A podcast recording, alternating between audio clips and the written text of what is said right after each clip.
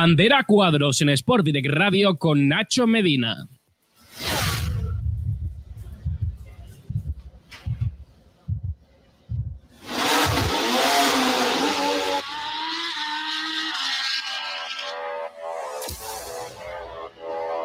Muy buenas tardes chicos, bienvenidos a un nuevo programa de Bandera Cuadros, bienvenidos al tercer programa de la temporada.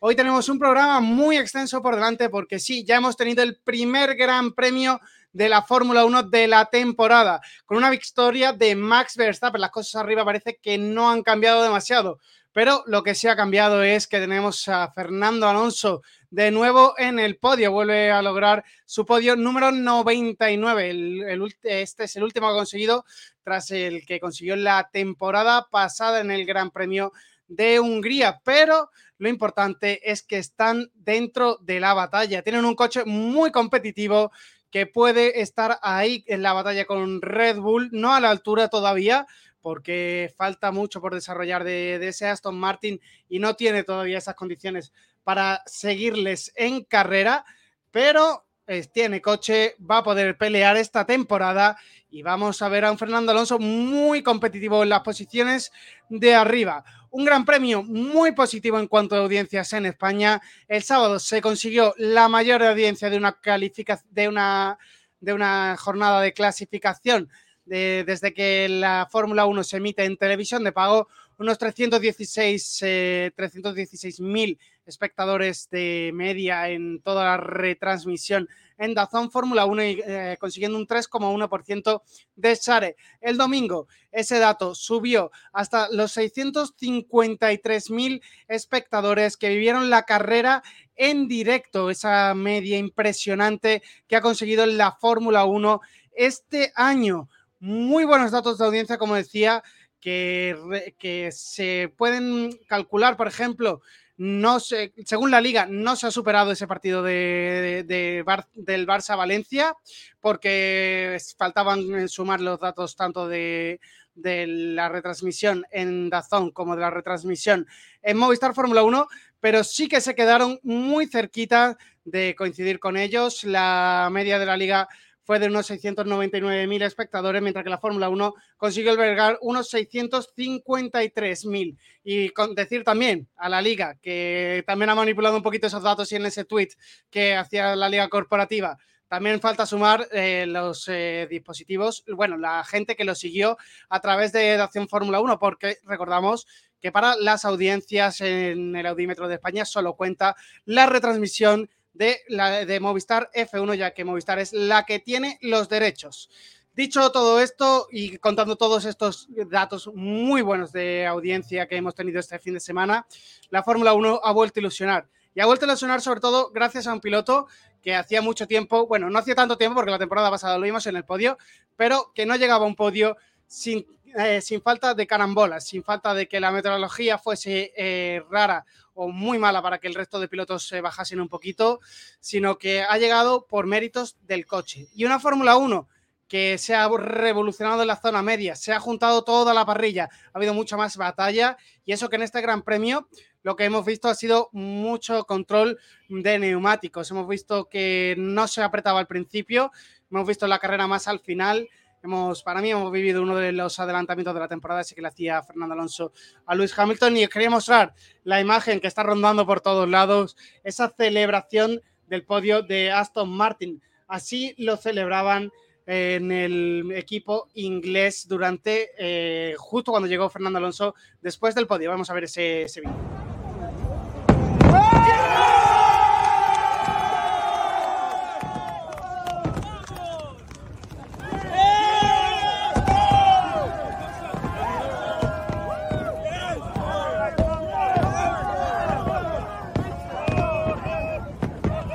Imágenes que publicaba Aston Martin en su Twitter oficial eh, que felicidad que ha tenido Fernando Alonso de volver al podio, de volver a sentir durante la carrera que era un coche muy apetecible de conducir, un coche que con el que ha estado segundo durante el que ha vuelto a la Fórmula 1 decía con los, los resultados que, esperábamos, que se esperaba que llegasen.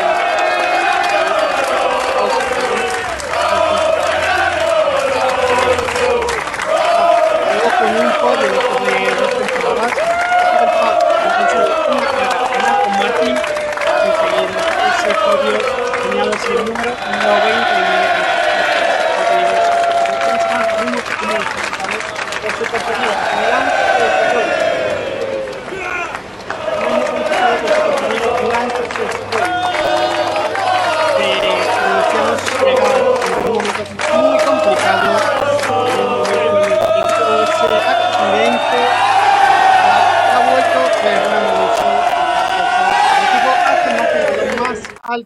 de la clasificación.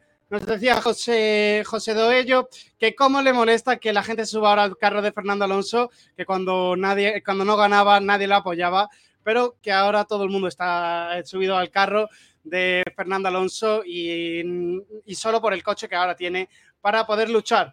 Voy a presentar el compañero que tenemos hoy por delante, José García. Muy buenas tardes. ¿Cómo viviste tú ese podio del domingo de Fernando Alonso? ¿Y cómo ha vivido esta primera carrera de la temporada? Bueno, Nacho, yo creo que el inicio de temporada es el inicio perfecto, ¿no? Todo el mundo esperaba un P5 por ahí rondando y empezar con un podio es, bueno, el sueño de toda España, ¿no? Y ya no es tanto el podio, porque al fin y al cabo el podio es un resultado aislado, sino las sensaciones que da ese podio, de que Fernando tiene un coche competitivo, que está lejos de los Red Bull, como toda la parrilla, pero que está ahí, que a largo plazo, con el tema de las mejoras de Aston Martin, que tiene más túneles de viento, Red Bull tiene menos por la sanción y por quedar primero, pues es ilusionante, ¿no? No digo que pueda pelear un mundial, porque es muy complicado, pero es ilusionante ese podio. Sí, es muy ilusionante ese podio que nos ha traído Fernando Alonso. Y sobre lo que decía también al principio del programa, eh, cosa que el director de esta radio no está de acuerdo conmigo, eh, siempre me lo recuerda que no va a cambiar nada la Fórmula 1, siempre es lo mismo. Eh, yo creo que esta temporada hemos empezado con buen pie, hemos empezado con buenos cambios, quizás no en la zona de arriba, porque sí que es verdad que Red Bull está de una forma intratable, lo hemos podido ver este fin de semana, no han necesitado ni ir durante la carrera al 100% para sacar una ventaja muy considerable sobre el resto. Pero eh, la zona, la parte de, los perseguidores, tanto de Ferrari, de Aston Martin, que podemos meter este año en la, persecución por el título, y de Mercedes, está bastante compactado. Y no solo la zona, sino todo lo que viene también por detrás, porque en Alfa Romeo, después del batacazo de la temporada pasada, vuelven a estar ahí, son el coche la zona media, porque este año vamos a tener que irnos hasta el octavo medio, hasta el octavo puesto para la, para la zona media. ¿Cómo has visto tu subida de Aston Martin a la zona alta y la caída de McLaren a la zona baja? La zona media se te queda un poco vacía, ¿no? Estaba Alfa Romeo, que era claro candidato, Haas era una incógnita y, y Alpine un poco más de lo mismo. Es cierto que la carrera de Alpine no se puede evaluar porque Ocon no corrió, tampoco lo dejaron correr entre sanción y sanción, pues el, muchacho no salía del box. Y luego Gasly, la verdad que es un carrerón. Gasly hizo un auténtico carrerón, las cosas como son. Y ya no es solo eso, sino que Williams se ha metido ahí. Williams con algo, primera carrera, puntúa. Y Sargent, porque con Rocky, un rookie. Y todavía se tiene que adaptar. Pero el coche de Williams no pinta nada mal. Si es cierto que, claro, dominado ahora mismo Alfa Romeo por los problemas de Alpine y, de McLaren, pero es cierto que se aprieta todo un poco más, ¿no? Tanto por arriba como por abajo. A ver si mm, la temporada evoluciona de forma que todo el mundo queremos y podemos tener mucho más igualdad, ¿no? Hay que recordar que, que en la clasificación del primero al último había poco más de un segundo. Y eso es una barbaridad. Eso es muchísima igualdad, más de lo que parece. Y es el camino que tiene que seguir la Fórmula 1. Si es cierto que luego habrá otro cambio de reglamento y se volverá a tirar el chicle, pero mientras tanto vamos a disfrutar lo que tenemos, que es igualdad. Pues sí, igualdad. Y tantas ganas que hay de Fórmula 1 en España que desde esta misma mañana se publicaban las entradas de la grada Carlos Sainz y en pocas horas, bueno, tan solo en una hora, se colgaba ese cartel de todas las entradas vendidas. ¿Qué ha pasado con todas esas entradas de la grada Carlos Sainz? Porque también ha habido algunos aficionados con problemas. ¿Qué nos cuenta, José, de esas entradas de la, grada de Carlos Sainz que se han vendido en ese tiempo récord? Sí, bueno, un poco la, la locura que hay este año con la Fórmula 1, ¿no? También es cierto que la grada se llama Carlos Sainz, pero sabemos que la pista se ha llenado por lo que se ha llenado. El año pasado no fue tanta locura por llenar esa grada y este año no es casualidad, ¿no? Y los precios, pues bueno, podré imaginar, a partir de 180 euros la gente ha pagado lo que habría que pagar, que me parece una locura, pero bueno, ya cada uno, si puede, que lo haga, ¿no? También he visto, un poco complementando la información de que la entrada han volado, que Fernando Alonso quería ofrecer su propia grada, la grada Samurai, creo que se llamaba, y que estaban hablando del circuito. Y bueno, pues mira, ¿no? Otra grada más para, para meter gente que apoye a, los pilotos tendrán que meter nuevas gradas porque yo he estado mirando para intentar buscar entradas para el, circuito de, España, para el Gran Premio de España, y pone en todos lados que están todas las entradas agotadas. Eh, yo no sé dónde se va a sacar esa grada Fernando Alonso. Ojalá que podamos ver otra vez, volver a la marea azul a los, a los circuitos, porque esa época de 2004 de, 2004-2005 fue bestial la, animación que había dentro de los circuitos y de todo el mundo que acompañaba a Fernando Alonso para, ver su, gran etapa con Renault. Eh, veremos a ver si consigue Fernando también una, hacer una grada en el circuito y si no va a ser este año, lo vamos a tener el año que viene de forma segura porque la locura que está desatando Fernando Alonso eh, no es normal. Eh, sí, Francis, es eh, Movistar el que emite la Fórmula 1, es el que tiene los derechos de la Fórmula 1, pero también la puedes seguir a través de los canales de Dazón. Eh, también siguiendo con todo esto, este fin de semana hemos podido ver nuevos galardones a los pilotos de, Fórmula 1, sobre todo, bueno, únicamente para el ganador una especie de medalla, porque el trofeo normalmente se los queda el equipo, pero y el piloto se lleva una réplica, pero la Fórmula 1 quiere que los pilotos tengan un detalle original de, cada carrera, ¿no, José? Sí, esto ya se vio como experimento en la última carrera del año pasado y ya a partir de esta carrera se va, se va a implementar para, para el resto de temporada, ¿no? Supongo que algo que permanecerá, porque al fin y al cabo a la Fórmula 1 no le cuesta nada. Un detallito para el piloto, que bueno, yo creo que el piloto que todo el mundo está pensando va a llenar la casa de medallas que yo creo que llegará un punto en el que Pavel Verstappen será más estorbo que otra. Pero bueno, está bien, buena iniciativa. Victoria ya 36 para, para, el holandés. Va a tener, y este año yo creo que le van a venir unas cuantas, sobre todo de seguida en este principio de, temporada, donde parece que nadie puede plantarles cara. Eh, también seguimos eh, analizando la actualidad porque Red Bull ha vuelto a traer novedades eh, en cuanto a, innovación y este año se han ido un pasito más allá. El domingo vimos una imagen muy curiosa, antes de 20 minutos antes de que saliesen los coches a pista, eh, de todos los mecánicos eh, sentados en la barandilla del pit lane, porque dentro del garaje eh, habían rociado un líquido, una capa inadherente sobre el coche que olía demasiado, demasiado mal, no era nada tóxico, pero afectaba al trabajo de los mecánicos. ¿Sabemos ya lo que es ese líquido que ha echado Red Bull sobre el coche? Bueno, Nacho, pues es como un fluido que sirve para limpiar el coche. Es otra cosa, simplemente limpiar los temas de viruta y eso. Es cierto que olía tanto peste, los, los de rebuso tuvieron que fuera, como es lógico. Un poco cuando, como echa fli en el cuarto cuando un mosquito, pues igual que tener que ir fuera, pues lo mismo. Bueno, parece que todo le funciona a los, a los austríacos.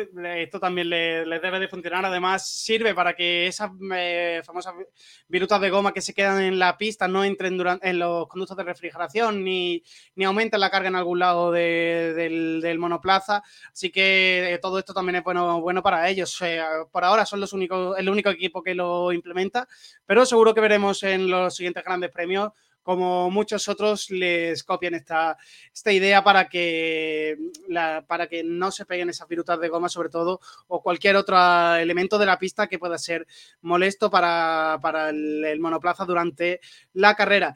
Y bueno, hemos tenido ya la primera carrera, hemos tenido los primeros puntos del Fantasy de Fórmula 1, al que os recuerdo que os podéis añadir. Ya tenéis eh, con este, a través del código que estáis viendo en el banner y a través del enlace que hemos publicado en los comentarios. Así ha quedado la clasificación. La publicamos también en Twitter el, el mismo lunes con Bornes en primera posición con 357 puntos, bastantes puntos. Ha conseguido Ricardo, vamos a enseñar su equipo.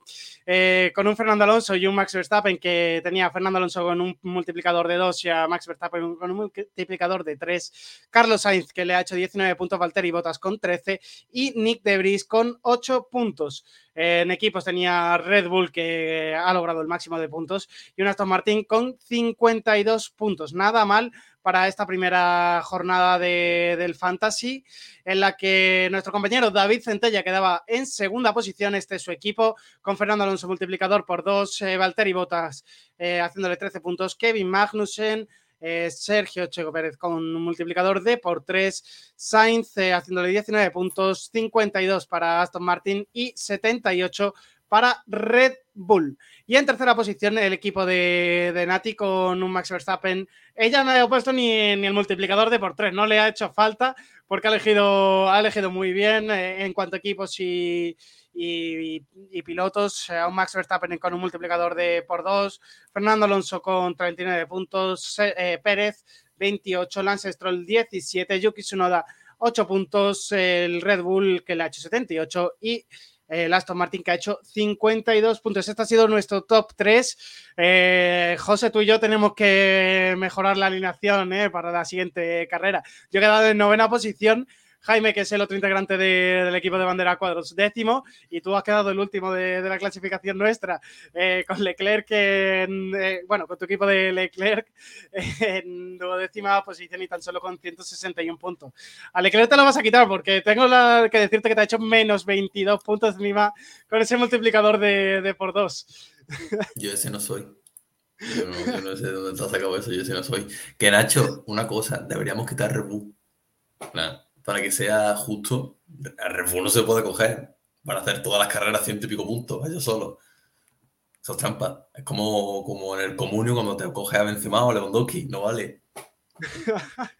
no vale. Bueno, eh, tengo que decir que, el piloto que más ha puntuado en esta ocasión es Pierre Gasly, que salía último. Eh, recordamos, eh, te dan puntos por subir posiciones y por posiciones ganadas. Y Pierre Gasly, pese a no clasificar el domingo, tener mala mala jornada de, sábado. Ha sido uno de los pilotos que mejor puntuación ha conseguido finalmente en la, jornada de, del Fantasy.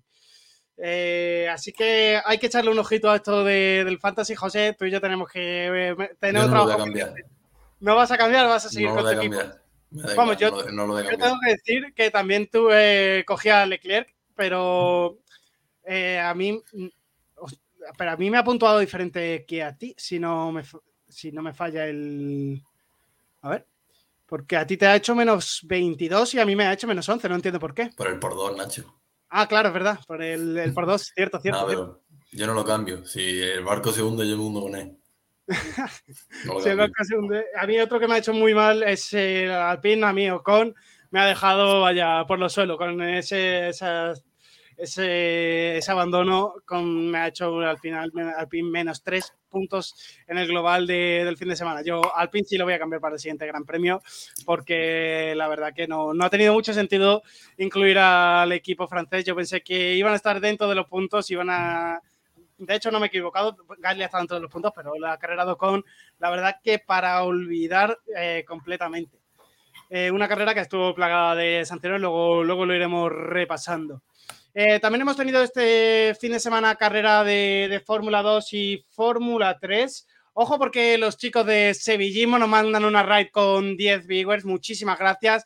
Eh, ese, canal encabezado por David Centella, que ahora después se unirá aquí con nosotros y también lo tendremos comentando en, en la Fórmula 1 de este mismo fin de semana en, en, en el Gran Premio de Bahrein. Así que eh, como os decía, hemos tenido, vamos a seguir repasando porque hemos tenido este mismo fin de semana Fórmula 2 y Fórmula 3, una Fórmula 3 que comenzaba muy bien para los españoles con una victoria de Pepe Martí en la carrera corta.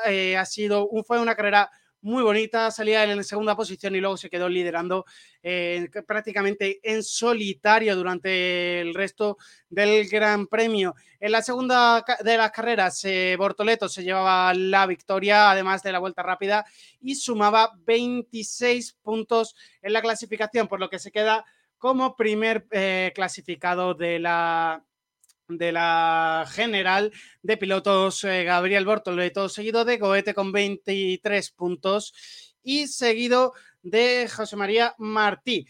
Como digo, muy buena jornada para los españoles porque luego nos vamos a la clasificación general y tenemos a un Campos Racing en cuarta posición. Es, eh, es, una locura poder ver al equipo de Campos, al equipo de Valenciano, eh, como está en esa cuarta posición, con muy buen fin de semana, marcando un gran ritmo en todas las competiciones y no solo en Fórmula 3, porque en Fórmula 2 también han sido brutal, con una victoria en la carrera corta de Ralph Bosun, que lo tenemos en segunda posición en la clasificación general, y una victoria de manual de Theo Purcher con muchísima ventaja sobre el resto de los competidores. Teito Purcher, que debe demostrar este fin de semana que la, bueno, este fin de semana no, esta temporada que la Fórmula 2 es suya, demostrarse como claro dominador y este mismo fin de semana en Bahrein lo ha hecho. Ha sacado muchísima ventaja en la carrera larga. Eh, no salía primero, también adelantó, así que además de la, de la victoria se llevó la vuelta rápida y sumó 26 puntos más los 5 de la carrera corta para ponerse como líder en solitario con 32 puntos. Le sigue Rasmussen, el, el, integrante de Campo Racing, con 28 puntos y Maloney en tercera posición.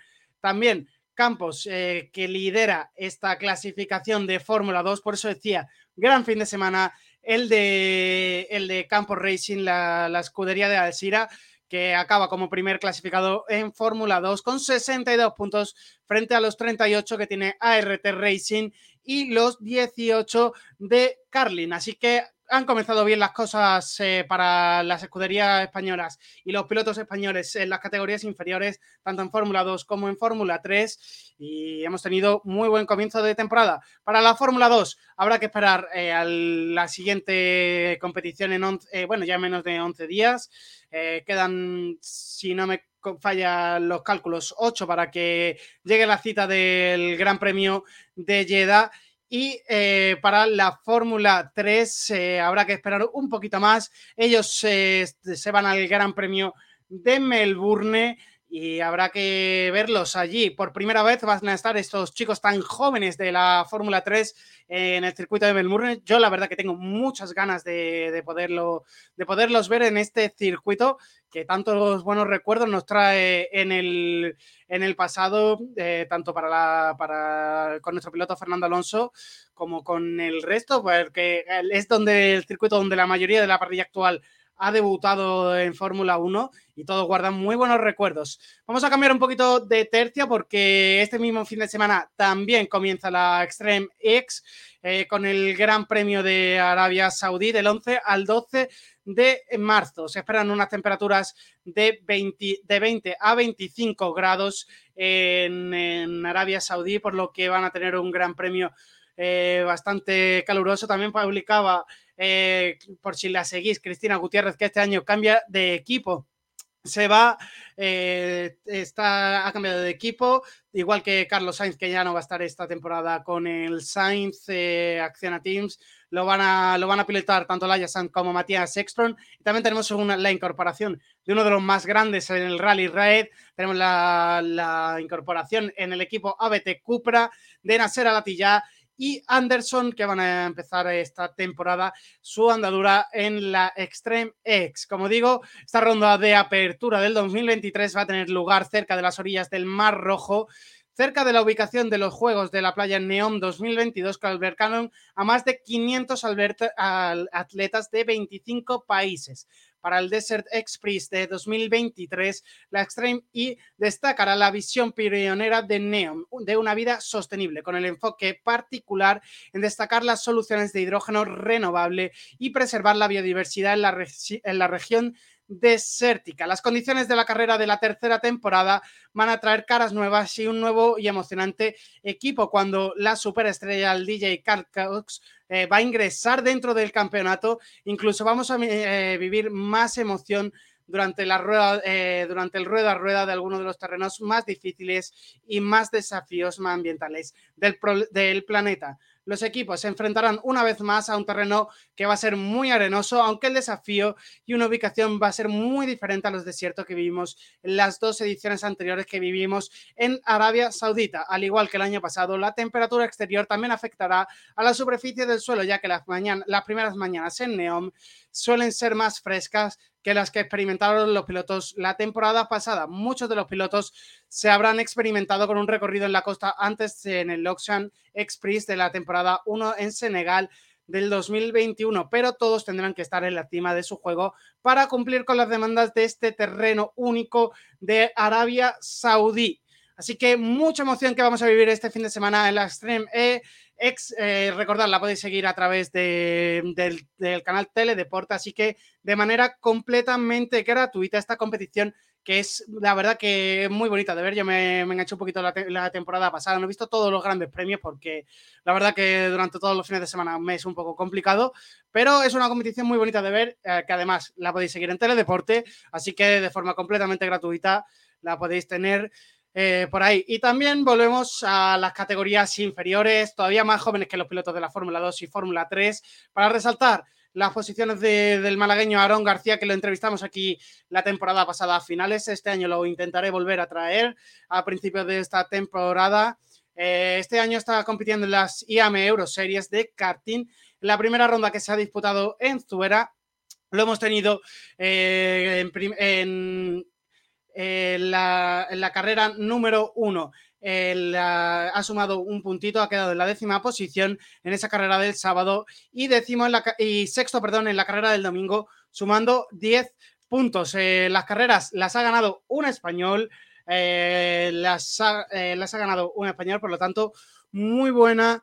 Muy buen inicio de este resultado de 2023 en esa categoría senior para los españoles, como decía eh, Rubén Moya, que consiguió 10 puntos en la primera carrera con esa primera posición y 25 en la segunda, también en la primera posición, haciendo un total de 35 puntos en el fin de semana. Lo sigue el italiano Eduardo Villa Ludovinco con 29 puntos, eh, San Balota eh, con 21, Sam Shaw con 21 y después tres pilotos con 11 puntos eh, Elie Goldstein, Aaron García, el malagueño, como os digo, y Cali Atkins. Estos son los tres pilotos con 11 puntos que siguen ahí ese liderazgo de las IAM Euro Series en categoría eh, senior. Así que dicho todo esto, vamos a meternos un poquito en todo lo que ha ocurrido en este fin de semana de carreras en el Bahrein, en el, en el Gran Premio de Bahrein.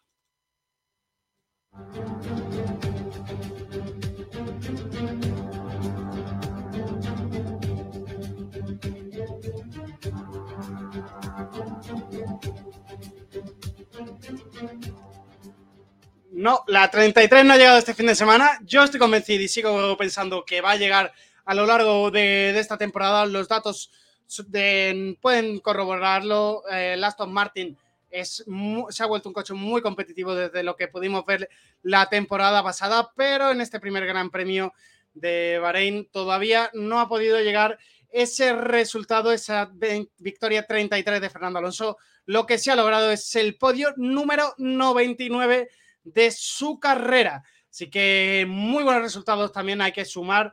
Todo suma, todo es bueno en la Fórmula 1 y sobre todo son buenas esas sensaciones que mostraba Fernando Alonso durante la carrera, diciendo que este coche es muy apetecible de conducir. También se mostraba que finalmente no estaba dando el máximo porque sabían que no podían llegar a los Red Bull. También sabía que la degradación del Ferrari iba a hacer que Carlos no se pudiese acercar, ni aunque los Mercedes llegasen eh, al piloto español, a Carlos Sainz, finalmente tampoco iban a poder llegar al piloto asturiano que hizo muy buena carrera, pese a una salida en la que dejó muchas dudas y que luego la degradación y sobre todo el ritmo de carrera de este Aston Martin sorprendieron mm, de forma muy positiva. Recordamos eh, posiciones finales de la carrera del día del domingo, esas posiciones finales, una carrera eh, que ganó Max Verstappen, logrando esa victoria número 36 en la Fórmula 1, también logró la pole número 21 de su carrera. Eh, datos muy importantes que no consiguió el Gran Chelem porque Wang Yuzu hizo la, la vuelta rápida y que mm, muestran un Red Bull que da mucho, mucho miedo porque Sergio Pérez fue segundo, eh, lo siguió, no pudo seguir ni de cerca a Max Verstappen ni desde la salida, una salida en la que parecía que el, que el Ferrari de, de, Charles Leclerc tenía ese ritmo porque venía con neumáticos nuevos, pero luego vimos que el desgaste de Ferrari, aunque algo mejor que lo que se había pronosticado, seguía muy presente y lastró mucho la carrera de ambos Ferrari. Lo que sí que lastró más la carrera de, de Charles Leclerc fue esos problemas aparentemente eléctricos, después de haber cambiado baterías y centralitas, después de haberlas puesto completamente nueva, sustituyendo la segunda unidad de las dos disponibles para toda la temporada. En principio, ninguna de las dos está en no está crítica ninguna de las dos. Van a poder seguirla. Se han, se han mandado a analizar a Maranello, pero esto huele rarillo en Ferrari la fiabilidad no se ha solucionado y siguen con esos problemas del 2022. Yo lo decía en el programa anterior. Creo que Ferrari sigue exactamente con los mismos problemas con los que acabó la temporada pasada. La fiabilidad y, la, y esa degradación. Lo que se ha solucionado han sido eh, los ritmos de parada, han sido los más rápidos eh, de este fin de semana, tanto en las paradas de Carlos como en la de Charles Leclerc. Buenos datos pero como digo, malos datos en esa degradación. Tercera posición para Fernando Alonso, cuarta posición para Carlos Sainz, quinto Luis Hamilton, sexto eh, Lance Stroll, séptima posición para George Russell, Valtteri Bottas en octava posición, Pierre Gasly, noveno, décimo Alex Salvon, Yuki Tsunoda, un décimo Logan Sargent, duodécimo, décimo tercero Kevin Magnussen, décimo cuarto Nick Debris, décimo quinto Nico Hulkenberg, décimo sexto Wang Yuzu y décimo séptimo Lando Norris. Y ahora ya sí que sí, vamos a presentar uh, otra vez de nuevo a José García, que está aquí con nosotros, para ir comentando todo lo que ha sucedido este fin de semana. José, te pregunto, ¿los Red Bull son imparables? Sí. Tajante, sí. 22 dobles de este año. Un momentito, José, perdón, que todavía no te escuchamos. Tengo que. Eh, perdona, que tengo. Estoy haciendo 25 cosas a la vez. Ahora sí te escuchamos, José. Ahora, perfecto. Sí, ahora sí. Que, que sí, que 23 dobletes este año.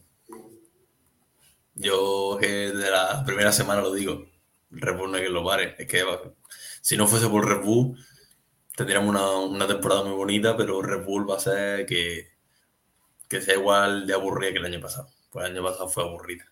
Y este año va a seguir siendo lo mismo porque Red Bull no hay que lo pare. La verdad es que, que da mucho miedo. José, eh, David, buenas tardes. Te traslado la misma pregunta. ¿Ves a los Red Bull de, de forma de manera imparable? ¿Los ves muy distanciados del resto? Muy buenas, primero. Eh, la verdad es que sí, y es lo que da miedo. O sea, eh, esas conversaciones que creo que fue Helmut Marco, ¿no? El que dijo que les habían pedido que fuesen un segundo más lentos, que podían haber ido un segundo más rápido. Eso es lo que a mí realmente me generó miedo. Que acabó. Eh, Fernando quedó unos 10 segundos, ¿no? De Checo y luego había como 35 de diferencia con Verstappen, ¿no? Algo así, ¿no? 38 de, hay de Fernando a Verstappen y 11 segundos, eh, 11,9 entre, entre Max y, y, Checo. Es que eh, estás a 11 segundos del Red Bull más lento y a 38 del más rápido da miedo, es lo que ha dicho José ahora mismo, ¿no? Que si Red no existiese ahora mismo, pues estaríamos hablando de un campeonato que se puede disputar entre tres equipos. Y con Red Bull, pues solo se va a poder disputar en uno. Habrá que ver cómo evolucionan los coches, porque veo a todo el mundo muy preocupado, con, por ejemplo, con Aston Martin. Eh, si Mercedes dice, no, es que la parte trasera es nuestra, y Red dicen que tienen un Red verde. Cuando los grandes de esto empiezan a mirar a, a un equipo por algo porque creo que tienen miedo. Os iba a poner ese mismo momento que vivimos en la, rueda de prensa del Gran Premio de, en el Gran Premio de, de Bahrein. Lo, pudimos ver en, ese, en esa rueda de, prensa y os lo voy a compartir aquí en ese momento en el que Checo Pérez eh, parecía reírse un poquito de, la situación y comentaba mm. que había tres Red Bulls en, el podio. Aquí lo podéis eh, ver y escuchar.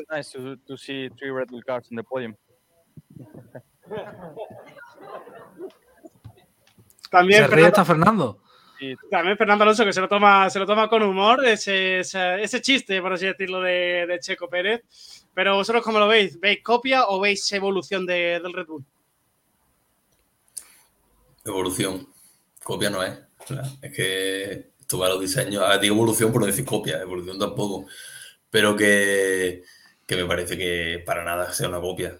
Tú ves solo con el diseño exterior del coche, lo visible, ya se ve que es muy diferente, sobre todo por la parte trasera.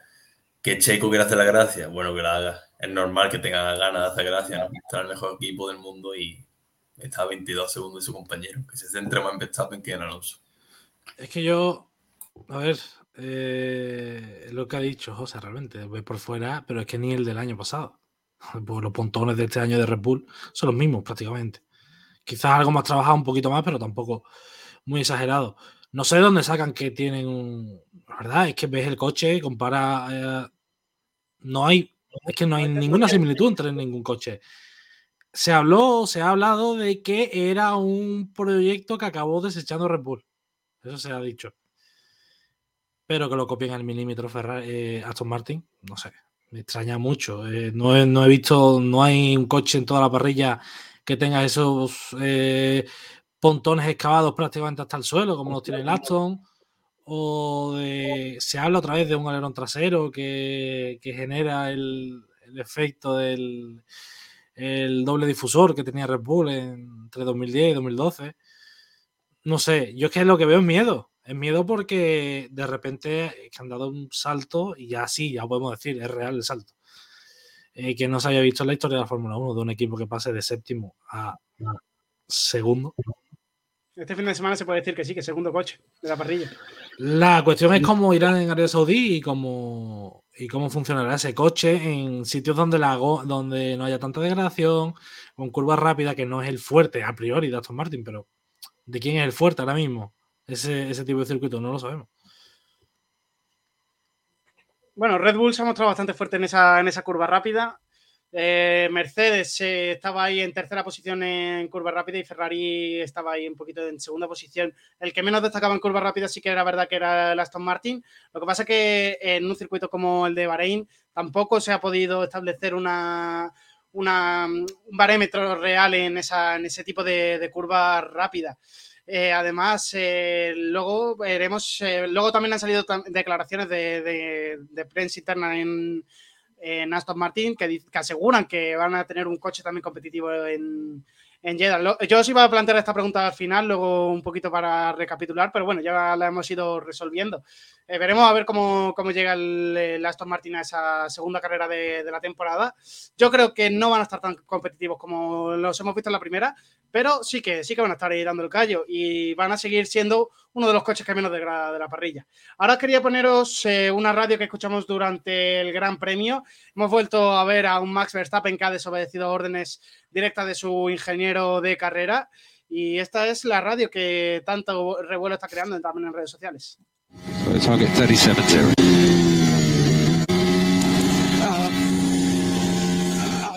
happy to go slower, but we both go slower. There is no race at the moment, Max. So target 37-0, please. 37-0. Bueno, no sé si vosotros habéis escuchado la radio porque creo que solo, yo solo estaba escuchando el ruido de motor, no estaba escuchando lo que estaba diciendo el ingeniero, pero lo pongo en palabras. Le pedían un ritmo establecido a Max Verstappen en 39.7 y Max Verstappen decía que solo lo iba a hacer si ambos pilotos eh, lo hacían. El ingeniero llegó a decirle, Max, nos vamos a cansar de esta situación de la temporada. Por favor, ve al ritmo que te estamos diciendo. Y Max Verstappen eh, no hacía demasiado caso hasta que le tuvo que decir al ingeniero que su compañero estaba a más de 11 segundos detrás de, él y que no estaban peleando en carrera realmente por, por posición. ¿Cómo veis esta desobediencia de, Max Verstappen? ¿También pensáis que, dentro de la propia Red Bull, que a mí es lo que... Yo no creo que esté asustado Max Verstappen, pero es lo que parece, que está asustado con su compañero de equipo, de que se la pueda jugar en cualquier momento. No creo que la definición sea susto. Yo creo que es más bien que no se llevan bien y ya. Me refiero, no hay más. Verstappen tiene carta blanca para hacer lo que quiera. Es el piloto que le está dando toda la vida a Red Bull. Y obviamente es la niña bonita de Red Bull. Y como si quiere estrellar el coche las 23 carreras que va a seguir ahí. Y luego, respecto a Checo, son dos pilotos que no se llevan bien que el año pasado en Brasil ya saltó todo, que se hablaba desde malos rollos desde Mónaco del año pasado por el accidente provocado a posta de Checo. Yo creo que simplemente Verstappen diciendo, este es mi equipo, voy a hacer lo que quiera y este hombre me va, a estar detrás mía toda la temporada y yo creo que va a ser así. No se llevan bien, no se van a hacer favores de equipo y eso se va a mantener. Pero realmente es culpa de, de Red Bull, de cómo trata a los pilotos, ¿no? Eh, con, con Vettel ya lo vimos. Eh, vimos lo que pasó con Weber, eh, cómo se postuló el equipo o sea, hacia Sebastián. Luego, cuando entra Verstappen y le empieza a comer ya la tostada a Ricciardo, ya sentado en Red Bull, prefieren, ponen a Verstappen a Ricciardo, sale Ricciardo y ahora pues. De hecho, le busca un compañero de, perfil eh, medio de la, de la, parrilla. Checo Pérez no es, un George Russell, un, Fernando Alonso, un Leclerc, no, es Checo Pérez, un piloto que bueno, que en tanda larga y en el cuidado de neumáticos destaca, pero que no, no tiene una carrera, digamos, meteórica. Eh, y al final es lo que dice José, esa desconfianza que hay con él. Eh, ya no se fía. Eh, después de lo de Brasil, no solo salió lo de Mónaco, salió la telemetría y se vio como Checo forzaba la. pegaba un pisotón antes de entrar en el túnel. las declaraciones de Checo de no, es que Verstappen tiene dos mundiales gracias a mí. Y luego también hubo comentarios, creo que de la madre de Verstappen, de que dijo que le, le había puesto los cuernos en Mónaco porque allí también se dio, en fin. Eh, lo, que te, lo que hay detrás de las carreras de coche, que muchas veces casi más, da más juego que lo que ocurre. Y hay más rollo, claro. Hay más rollo y no se fía de él. Pero vamos, que mm, no entiendo por qué Verstappen realmente le tiene miedo a Checo, porque sabe que ni en 100 vidas va a ser Checo más rápido que Verstappen. No Y ahora también os pregunto por esa imagen que vimos en el podio, por darle que cada gran premio intenta darle cada vez más protagonismo al ganador, al coche del ganador también. Eh, vimos una imagen en la carrera en la que Max Verstappen se intentaba subir a una plataforma, bueno, la carrera no, en el procedimiento del podio en el que se intentaba subir a una plataforma y una de las rampas que estaban para que Max subiese el coche salía despedida, pudiendo haber dado en cualquier pierna de cualquiera de, prensa que está por esta por la zona esta de, aquí o incluso lo que hizo darle al coche de Checo Pérez. ¿Qué os parece estas imágenes que vemos en los podios? A mí realmente no me aporta nada. Me daría igual que la ceremonia de podio siguiese como siempre con los tres pilotos encima del podio, que es realmente lo que importa. A ver, a nadie le aporta nada. El espectáculo se hace por, aparentar y poco más. ¿Qué lo quiero hacer? Me parece perfecto, pero hazlo bien. No haga una chapuza, de poner cuatro palancas ahí puestas a presión. Claro, es que le da, encima le da el coche de Checo, ¿no? Que parece que lo hace aposta. Sí, sí, sí. Pero que, lo hagan bien, que en México lo que ponen en una plataforma luego se eleva, que tampoco es muy complicado, que es un mecanismo muy básico. Que se lo hacen perfecto, pero que tampoco hagan una chapuza. No, es que, y ya profundizando en eso, eh, lo dijo, creo que fue Cuquerella en la retransmisión, ¿no? Que subir ahí, eh, subir la rampa, no. El problema es que el embrague lo revienta. Eso no, es un embrague. Son, mil caballos, son mil caballos y eso a velocidad, eh, plan, a corto plazo es muy difícil no tener. Claro, claro. o, que, se te vaya el, que se te vaya el pie, ¿sabes? Y el, coche acaba en, eh, en Narnia, eh, con lo que ha dicho José, de, no sé. O incluso, no, es que no hace falta, yo creo que ni levantarlo, si le ponen un suelo luminoso, literalmente, y la pantalla ya está. sea, subir el coche por una rampa es que no, no sé. Son cosas de. Con la tecnología tan grande que usan todos los equipos de Fórmula 1, de verdad, nadie se parado a pensar de que eso es muy difícil y que lo peor, que te puedes cargar el fondo del coche, muy, muy, muy, muy fácil. además pudieron romper los dos fondos planos, tanto el de Max Verstappen que dio contra las pantallas porque hay un escaloncito y el de Checo Pérez por el golpe ese. Mira, eh, si, si, el coche de Alonso llega a estar ahí, el Aston Martin le cae, la, le cae la placa al Aston Martin y le quita lo que sea que haya encontrado en la parte delantera. Seguro, con el gafa que tiene Alonso. Bueno, hemos visto que el Aston Martin es resistente como ninguno otro último fin de semana, así que yo no sé si le habría roto algo. ¿eh? eh y suerte que lo, que decía, que esa plataforma no dio a nadie en los pies, porque a la velocidad que salió despedida, eso hace muchísimo daño. Y ahora, ya para terminar de hablar de, de Red Bull, chicos, las notas que le dais al al Red Bull de, Verstappen? Un 10. Un 10. va a poner? Un 5. Un 10 y un 10, ¿no? Un 5, no le saco un minuto a Checo. y a Checo Pérez, ¿qué nota le ponéis? Yo le he puesto también un 10 a Verstappen y un 8 y medio a Checo. Nada, le pongo un 8. Ha acabado relativamente cerca comparado con la temporada anterior. Si fuese por clasificación, le hubiese puesto un 9 y medio, pero es que la carrera se me diluye un poco. Sale, se le cuela Leclerc. Leclerc se mantiene hasta que se para. Le voy a dar un 8. Otro 8. La media del Red Bull que hemos hecho entre los tres le sale a, un 9 en esta carrera. está, en, la, acertada. ha salido todo bien para, para ellos. Pasamos ahora a, Aston Martin. Vamos a analizar esa mm. carrera de Fernando Alonso y ese podio número 99, porque Fernando Alonso fue el que completó el podio, pasó en tercera posición en la, línea de meta, haciendo una carrera muy buena tras eh, varios problemas en la salida, en la que ambos Mercedes consiguieron eh, pasarlo. Tuvo un toque por detrás de su compañero que realmente nos puso todo con el corazón en el pecho. Eh, incluso al propio Lance Stroll hizo que se le saltasen las lágrimas con ese, ese dolor que tenía en las manos después del accidente que vivió tan solo dos semanas, tres semanas antes, perdón, de que empezase el Gran Premio. Venía sin hacer pretemporada y Lance Stroll eh, cruzó la línea de meta en sexta posición, también haciendo una carrera muy sólida por delante de George Russell y acercándose. Le faltó un poquito para terminar de, acercar, de acercarse a Lewis Hamilton, que, que quiso y no pudo atrapar a, Ferrari. ¿Qué os pareció la carrera primero de, Fernando Alonso y sobre todo también de, Aston Martin? Empieza tu, José. Empieza tu, empieza tú. Yo, bueno, venga, vale, empiezo yo. Que es de Aston Martin. Me empezó por Stroll, porque de verdad que me parece una proeza lo que hizo. Fue increíble con dos semanas de operación de una muñeca rota con un clavo puesto en el radio. Fuese capaz de correr y hacer un carrerón. La verdad que chapó por Stroll, porque yo personalmente no daba un duro por él y sigo sin darlo, pero ha hecho una auténtica carrera.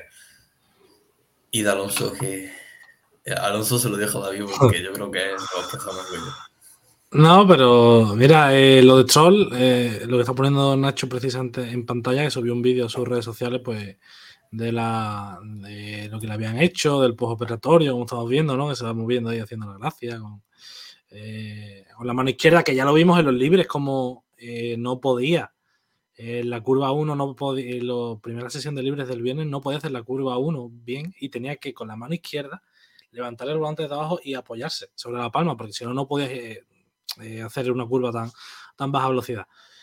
Hizo un carrerón y a mí es que esto realmente nunca me ha parecido un piloto lento, pero me ha parecido un kamikaze. Y lo, y lo vimos en la curva 4 en la primera vuelta, es lo que pasa con Fernando. Pero hizo, o sea, mantuvo a en la raya y no entró en ningún momento en zona de, de RS después de, de, del último team, ¿no?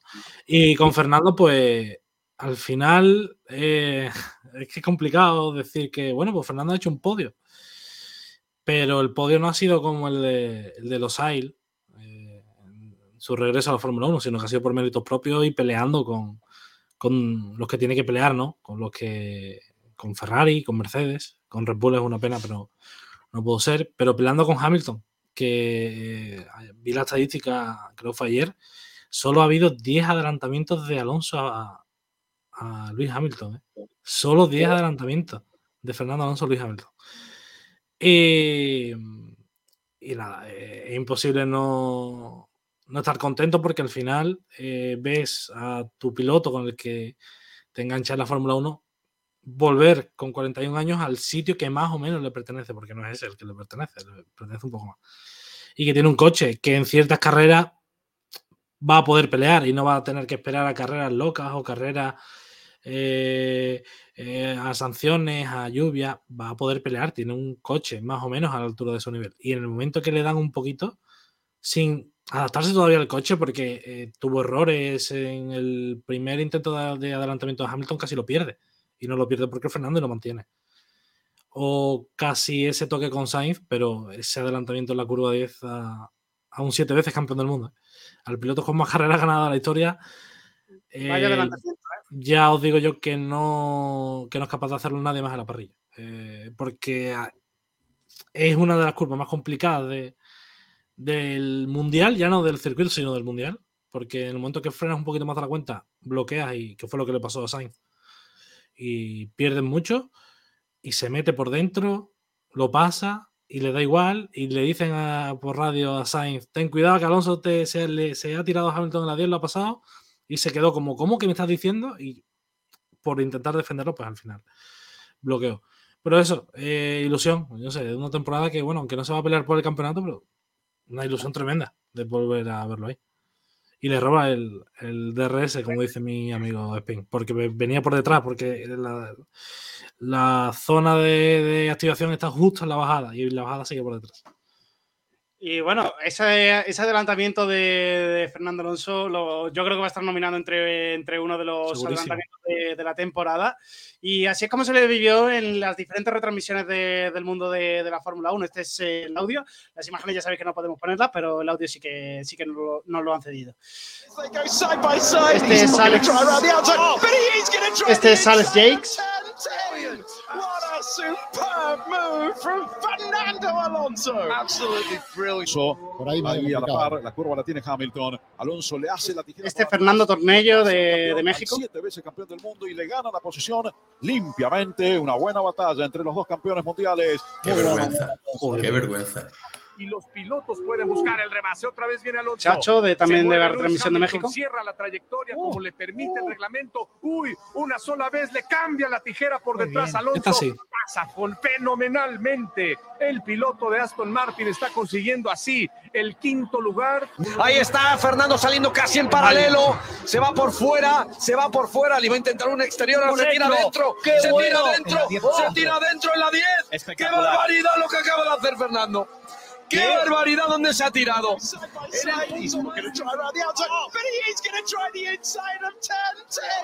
cuela, se me cuela de, de, nuevo. Eh, para mí, eh, el mejor, el de España y el de la retransmisión oficial de la Fórmula 1, el del F1 TV en inglés eh, por Alex Jakes. La verdad que no tiene nada que ver con las retransmisiones en Latinoamérica y yo pensaba que nunca he visto una retransmisión con esa señal internacional pero yo pensaba que iban a tener un, una narración un poquito con más ganas de, de dar de Fórmula 1. No sé qué os parece a vosotros y con cuál os quedáis. La segunda de México no es tan mala. La de eh, Chacho, si no me confundo. Sí, la de Chacho, ¿no? Sí, esa, o sea, es que la de Tornelo es. Es, es para dormirte, ¿eh? Es que es para dormirte, literalmente. Y mm, todo el mundo dice que, que sabe mucho de Fórmula 1, pero narrando carreras, no sé. Es que es vital tener un tío como Lobato realmente en una cabina de retransmisión. Da la emoción que le falta. Que cuando en el momento, porque la Fórmula 1 es de momentos puntuales y te da esa emoción de, sí, de, de adelantamiento realmente. Y lo que consiguen transmitir los ingleses también. Mm. A mí el narrador inglés me parece también una locura. ¿eh? Sí, sí, sí. Me parece increíble lo bueno que es ese hombre. Y de la narración de México no voy a hablar. No, no, no, no, no voy a hablar, no, no por nada, sino porque yo sé cómo va la Fórmula 1 porque he visto vídeos de allí, de carreras de allí, de, con narración de allí me refiero. Y cuando es Hamilton es una locura, y cuando Checo Pérez dobla a un Williams también es una locura. Y que me narre eso con un adelantamiento de la curva más difícil del campeonato, me da igual el nombre propio que sea, me da absolutamente igual, igual, como sea de Lando Norris a Alex Albon, me da igual. Eso lo tienes que narrar por respeto al deporte que en teoría amas. Ya por respeto, no por otra cosa. Y no es que solo haya emoción en esa curva, porque es que vienen con emoción desde la primera frenada de, la primera curva, porque vienen emparejados desde ahí. Alonso está preparándoselo, luego se le tiran el coche en la 4, luego hacen las enlazadas prácticamente juntos, eh, se lo tira en la, en la 8 y luego se lo vuelve a tirar en la 10 y es cuando consigue consolidar el, adelantamiento. Eh, porque vienen con el, con el ritmo de, la narración el resto de, los equipos de retransmisión, pero en Latinoamérica parece que ese adelantamiento no, no gustó tanto. Eh, habrá que estar pendiente de, cómo lo narran los de Checo Pérez para, para, ver, pero yo creo que es un adelantamiento muy digno de estar dentro de, los, de los adelantamientos de, la temporada, porque es una de, como ha dicho David, es una de las curvas más complicadas de, todo el Gran Premio. Y ahora ya, eh, ¿qué, ¿qué, nota le ponéis al, al podio de, Alonso? Yo le he puesto un 9 a Fernando Alonso y un 8 a Lance Stroll. Mm, un, le voy a poner un 9 a Alonso porque me da pena que él. A ver, no me da pena por el podio, obviamente, pero sí es cierto que a Leclerc no lo hubiera pillado que, falta. Sí, sí, por lo visto sí, ¿no? Yo he visto predicciones que no, que se queda dos vueltas. Que se queda muy cerquita, pero no consigue llegar a pasarlo. Pero el ritmo de Ferrari, la verdad que si nos fijamos en el de Carlos, debería de ser mucho menor, eh, porque degrada mucho el neumático. Claro, eso fue. Ahora tenemos datos del Ferrari de Leclerc que parecía que estaba degradando un poquito menos que, el de Carlos. es cierto que Carlos hizo una mala carrera. ¿eh? Luego pasaremos a Ferrari, pero Carlos hizo una carrera regulera. Y eso, volviendo a Aston Martin, 9 para Fernando y un 8,5 para Stroll por el tiempo de recuperación que ha tenido.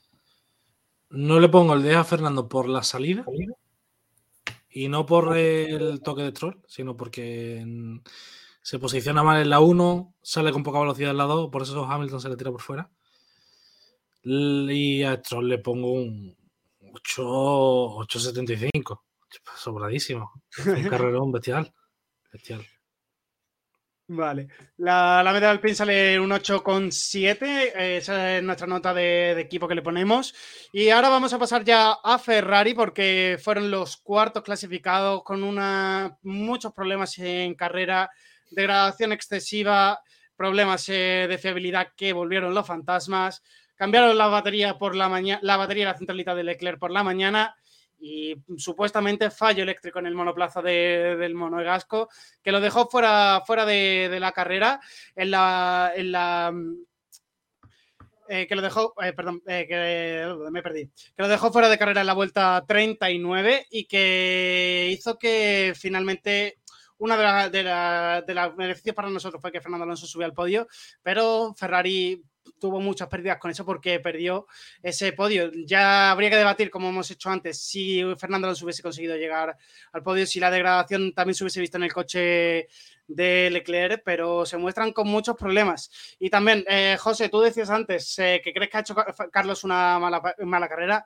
Yo creo que no ha sido tan mala la carrera de Carlos, ha sido peor la carrera de Ferrari porque realmente la degradación es un problema que Ferrari viene acumulando desde, desde el año pasado. Eh, Carlos ha hecho lo que ha podido, se ha mantenido al ritmo que le han dicho desde, el equipo, acabó en cuarta posición porque, bueno, intentó cerrar la puerta en varias ocasiones, pero destrozó los neumáticos realmente. Y lo mismo que le pasó a Hamilton. Hamilton también destrozó los neumáticos en esa batalla con, Fernando y finalmente eh, consiguió dejar a los a los eh, Mercedes atrás, que era lo que preveíamos que, el orden que preveíamos que iba a ocurrir. Si la degradación de Ferrari se, se confirmaba, Aston iba a estar por delante de ellos y Carlos ha quedado en cuarta posición. Yo creo que no hizo mala carrera dentro de los problemas que ha tenido Ferrari, que sí que no me parece que haya tenido un buen gran premio. Yo digo que ha hecho mala carrera porque hace 10 minutos le estamos pegando para la Choco Pérez porque quedó a 11 de Verstappen y cuando Leclerc abandonó, Sainz estaba a 15. A 15 segundos. ¿Vale? Que 15 segundos. Ya no en una carrera, en 35 vueltas que casi la mitad de la carrera, eso es una barbaridad. La de tiempo que le metió Leclerc con el mismo coche. Eso es una locura. Y la degradación se vio que no era tan alta como predecían. Carlos Sainz tenía coche para quedar por delante de Fernando. Tenía coche para quedar por delante de Fernando. No, no, no. está por delante de Fernando. No. No puedo. no, estoy de acuerdo. O sea, eh, es cierto que, por ejemplo, para mí Carlos no hace realmente una mala carrera. Es cierto lo que dice. es que, pero claro, tenemos que ponderar un poco la, quién es Carlos Sainz como piloto y quién es Charles Leclerc. por, supuesto, sí, pero igual que antes comparábamos a Checo con Verstappen, que no hay ni punto de comparación. Que aunque Checo hiciese una mala carrera, hemos puesto un 8. Realmente. Eh, y con Carlos pues me pasa igual. Eh, primero que no es un... Primero, partiendo de la base, no es un piloto que sea... que empiece bien la temporada. Cuando, digamos, llega a su pico de forma es a partir de la mitad, segunda mitad, que es cuando realmente puede poner un poquito en apuros a, Leclerc y lo hemos visto. Pero el, otro día, pues, no sale mal, pero mantiene dos tiempos constantes y ya está. Y se limita a eso. Tuvo la buena suerte, por así decirlo, de que abandonó a Leclerc y no le pintó la cara. Pero a mí no me pareció una mala carrera al final. Eh, tal y como salió Alonso con los duros de boxes, o sea, era imparable era imparable. Así que había una diferencia de velocidad tremenda en el eh, sector 1 con, con, Sainz. Es que lo, se lo iba a comer sí o sí. Y yo sigo pensando que a Leclerc se lo comía, porque no creo que Alonso, una vez pasó a Sainz, fuese a todo lo que daba el coche tampoco. ¿eh? Porque sabía que la carrera realmente la tenía hecha. Yo creo que hubiese llegado a Leclerc. La cuestión es, ¿hizo bien Sainz defendiendo tanto? Alonso al menos, yo creo que no.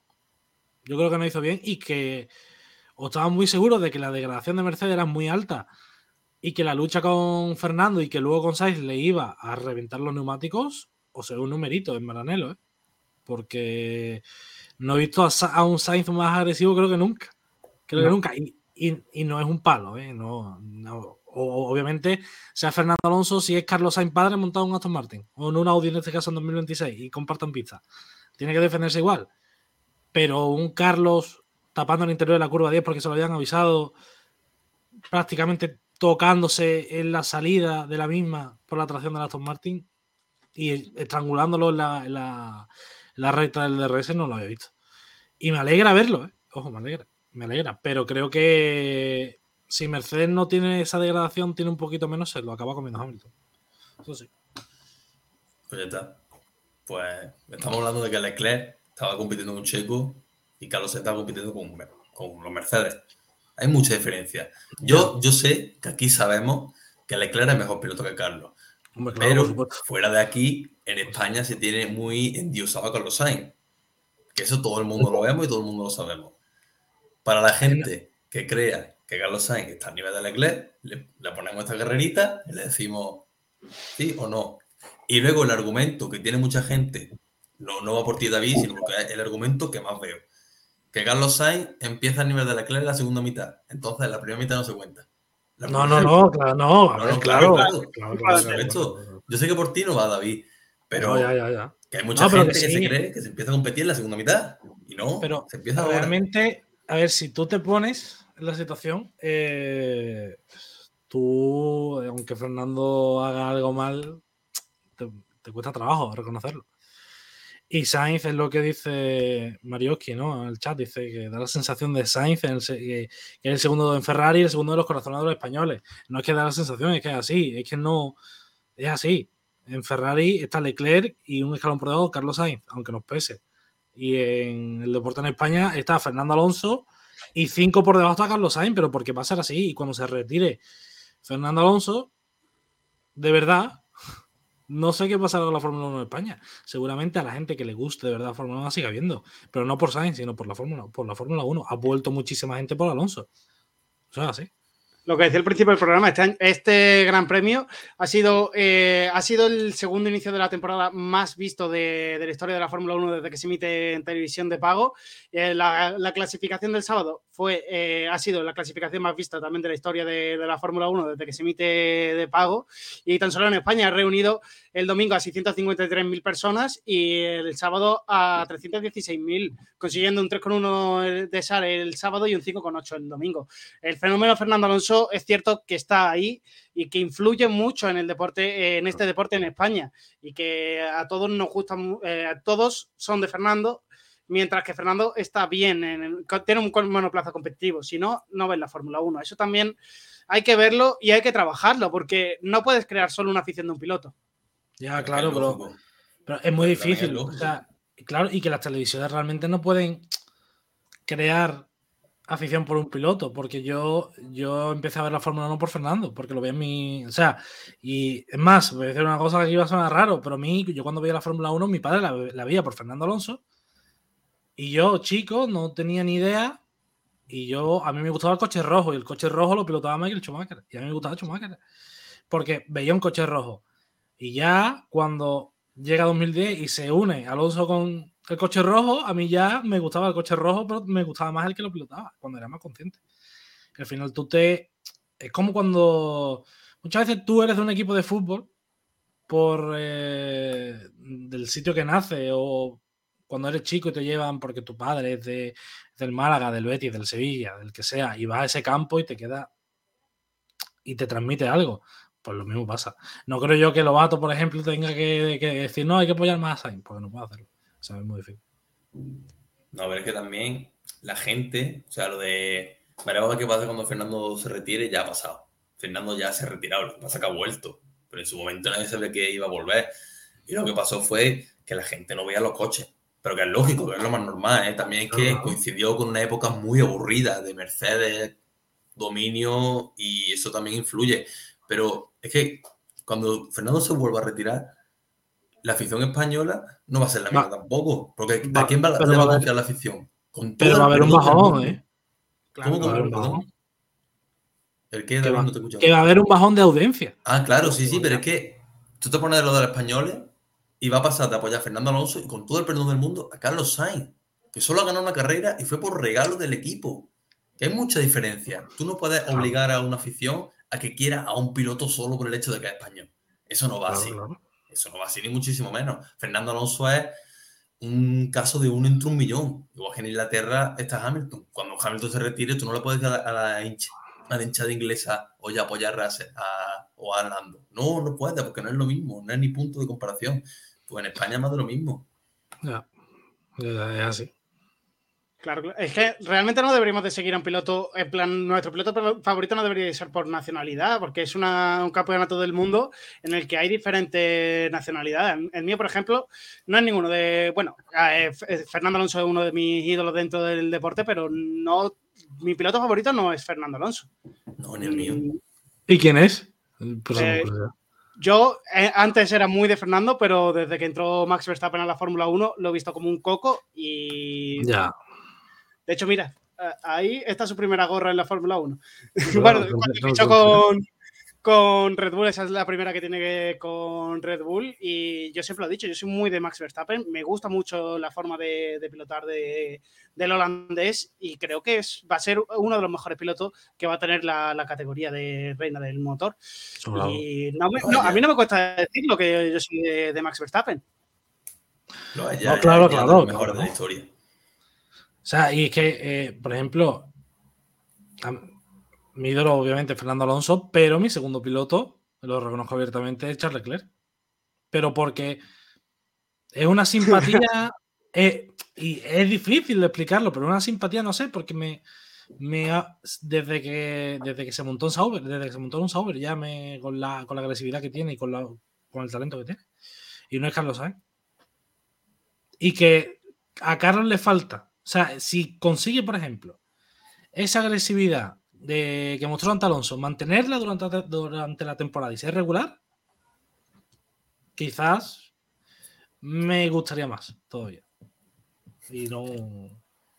Pero es lo, que, es lo que aquí también hemos comentado durante la temporada pasada y lo comentamos siempre. A Carlos Sainz es un piloto que se le ve que, o por lo menos que la afición nota que le falta agresividad en pista, que le falta pelear que le falta decir, porque es un piloto que es cierto que es muy constante, que mejora mucho durante la temporada, pero no es un piloto número uno y no es un piloto que la escudería, ni en ninguna de las que ha estado lo ha sido.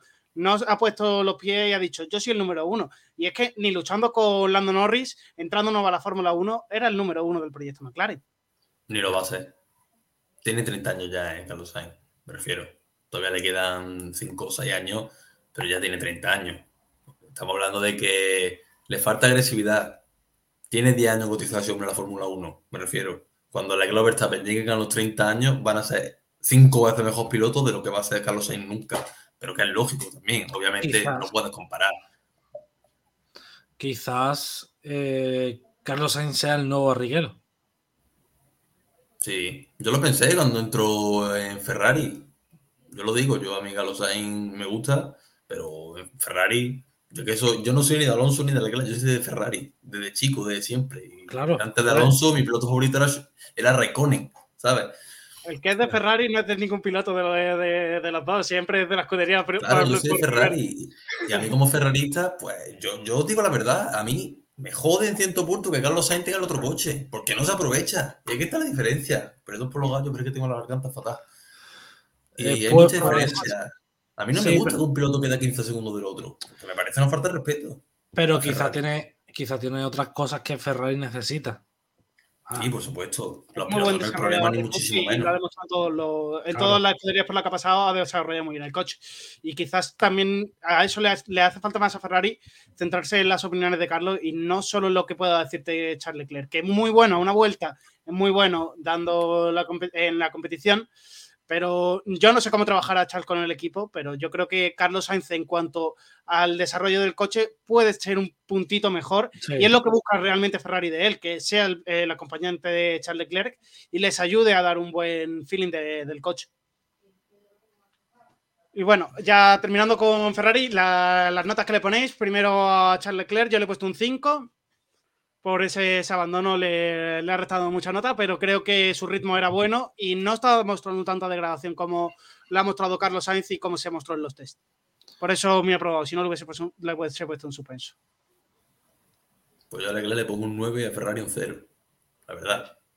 A Leclerc un 9, pero si ha abandonado en mitad de la carrera. Pero qué culpa tiene Leclerc de abandonar, me refiero. Él no tiene culpa, él iba tercero con proyección de 6 segundos. Él estaba haciendo un carrerón, lo que pasa es que Ferrari es Ferrari. Pero como piloto no lo puedo poner un cero. Por lo visto. es que no, no os he podido escuchar antes, pero no sé si lo habéis dicho. Se habla de que lo de Leclerc puede ser por un error humano de montaje. El tema de la batería. De los mecánicos. Mm, yo no lo, sabía, no lo había visto en ningún sitio. me sorprende, la verdad. Me, me, parece raro que después que dijo, de hecho, eh, dijo va a ser que habían hecho 6.000 y 7.000 kilómetros con los motores que ese problema nunca había aparecido. Y, resulta que ningún, ningún otro equipo ha tenido problemas con la batería, solo el coche de Leclerc. Solo. Pero mira, eh, a Leclerc le voy a poner un 7,5. El abandono le, le, quita puntos, no mucho. Y a Carlos Sainz, ¿por qué no? Le voy a poner un 6. Yo a Carlos otro 6, no le puesto nota. Yo a Carlos le puse un 7 y medio por eh, defender esa buena posición. Eh, con tu nota del 9 a Leclerc, eh, la media de Ferrari ha salido en un 6,83. Está aprobadito, no está mal para el primer Gran Premio después de haber suspendido. También decir, han sido, han sido los, más rápidos en los pit stop. su mérito después de decir que iban a llegar con mil, mil pit stop hechos la primera carrera parece que en algo sí que han, mejorado. En las paradas han conseguido estar dentro de, los más rápidos. Os voy a poner ya la clasificación de esos pit stop. Como sabéis, Ferrari, eh, como sabéis, DHL hace una competición anual de que va otorgando puntos a los, eh, a los equipos por, por los eh, pit stops más rápidos y así es como va actualmente la clasificación. Con la parada más rápida del fin de semana, eh, con 2.22 de Charles Leclerc, del equipo Ferrari 25 puntos, Max Verstappen también tuvo la segunda parada más rápida, 2.25, lo que le da 18 puntos. La parada de Sainz también 2.31, le da 15, 15 puntos. de, luego la segunda parada de Sainz, que esa ya no le puntúa. La parada de Mercedes eh, de Hamilton 2.40 con 12 puntos. La parada de Red Bull 2.43 de Checo Pérez 10 puntos. Aston Martin suma 8 puntos con la parada de Stroll. Primera parada que no lo hemos comentado, muy mala de Aston Martin con Fernando Alonso. Eso también lastra un poquito ese, ese posible mm. undercut que le querían lanzar a. Perdón, era overcut, ¿no? Porque paró, Fernando antes que entonces eh, salió mal con esa, mala parada y hizo que, que Fernando finalmente pues, perdiera esa posición con el Mercedes. Eh, como decía, eh, luego la parada de, de, Mercedes de Russell, que suma 6 puntos en 2.55, y el resto, el último que puntuó fue Williams, que también tuvo muy buena media el año pasado. Eh, no han empezado como empezó esta temporada, 2.64, sumando un puntito en la parada esa de la vuelta número 40. Así que así, ha quedado este fin de semana el, el Mundial de los Pit Stop, esa categoría que lleva DHL que puntúa igual, pues, tiene el sistema de puntuaje igual que el de que tiene la Fórmula 1. Seguimos repasando la carrera porque luego cruzaron la línea de meta en quinta posición Luis Hamilton, un Mercedes que tuvo esa batalla frenética con Fernando Alonso y que hizo desgastar mucho esos neumáticos, lo que parece que fue la causa de que no llegase finalmente a atrapar a Carlos Sainz y que no consiguiese adelantarlo porque sí que se veía en ciertos puntos de la carrera que el Mercedes de Lewis Hamilton tenía más ritmo que el Ferrari de Carlos Sainz. Su compañero George Russell de, quizás brilló mucho menos de lo que nos tenía acostumbrado la temporada pasada. Cruzó en séptima posición la línea de meta sin poder competir finalmente con el Aston Martin de Lance Stroll. ¿Cómo visteis la carrera de los Mercedes, chicos? Bueno, un poco lo esperable, ¿no? por detrás de Ferrari y ahí, ahí con Aston Martin. Sí es cierto que Alonso pasó por encima de Hamilton, pero porque también lleva más ritmo, la degradación afectó mucho. Sí es cierto que Hamilton hizo muy buena carrera, porque yo esperaba menos de Mercedes en carrera, sinceramente. Veía en, ritmo en tanda larga mejor a Ferrari y Aston Martin y Hamilton muy cerca de Carlos quieras que no le aguantó el duelo a Alonso, aunque luego pasó lo que tenía que pasar porque llevaba mucho más ritmo. Sí es cierto que Russell me decepcionó bastante. No, a mí me parece buen piloto.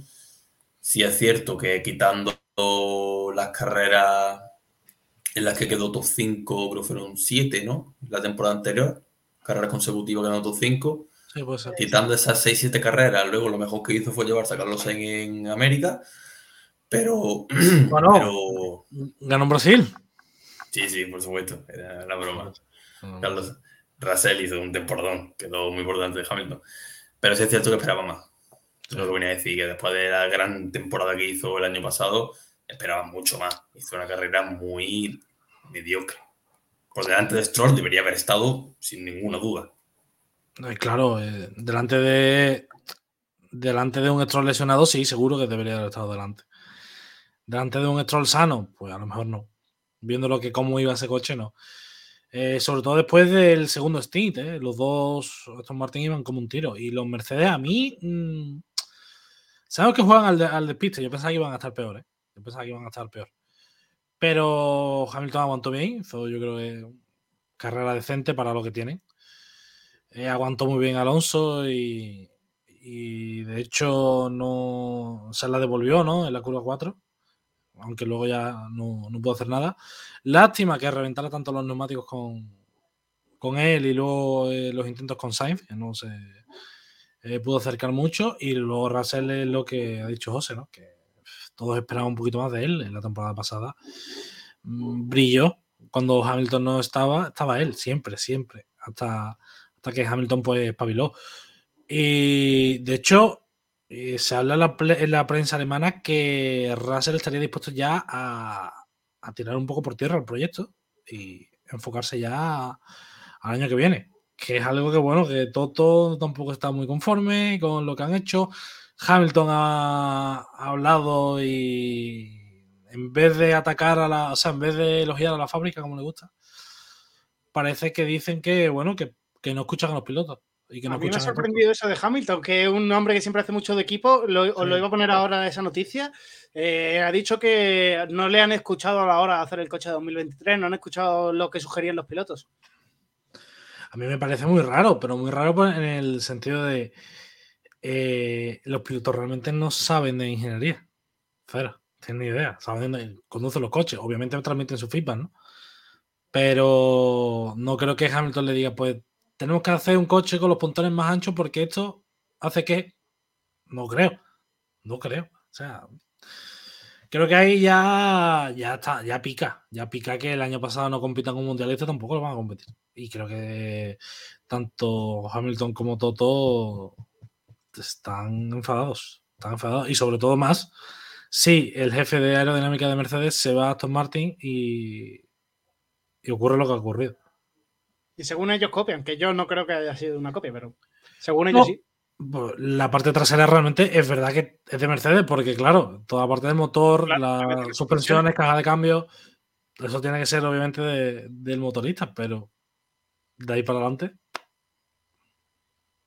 no hay nada.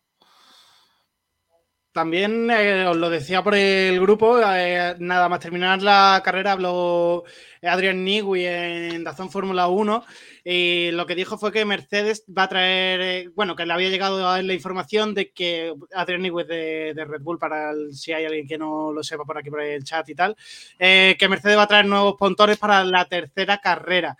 Eh, es decir, para el Gran Premio de Australia. Este hombre no, suele andarse con demasiados rumores, suele manejar eh, conceptos que, eh, que, luego suelen llevarse a la práctica, pero eh, también Mercedes eh, siempre está intentando desmentir esto de que van a traer nuevos pontones, porque también he leído esta tarde noticias de, de, Toto Wolf, de declaraciones, de que no creen que en el cambio de, de estructura del coche esté la solución de, de, este 2023. Ya lo hablamos también la temporada, la, en el programa anterior, eh, cambiar eh, el concepto radical de un coche de una carrera a otra sin haber probado en pista esos pontones tampoco queríamos nosotros que fuese a ser la solución. Como veis vosotros esta noticia que ha saltado este fin de semana de que supuestamente, según Red Bull, vayan a traer nuevos pontones en Australia. A mí que lo que me sorprende es que se tengan que esperar a que sigan viendo que el coche no funciona. No funcionaba el año pasado, por magia del destino tampoco va a funcionar este.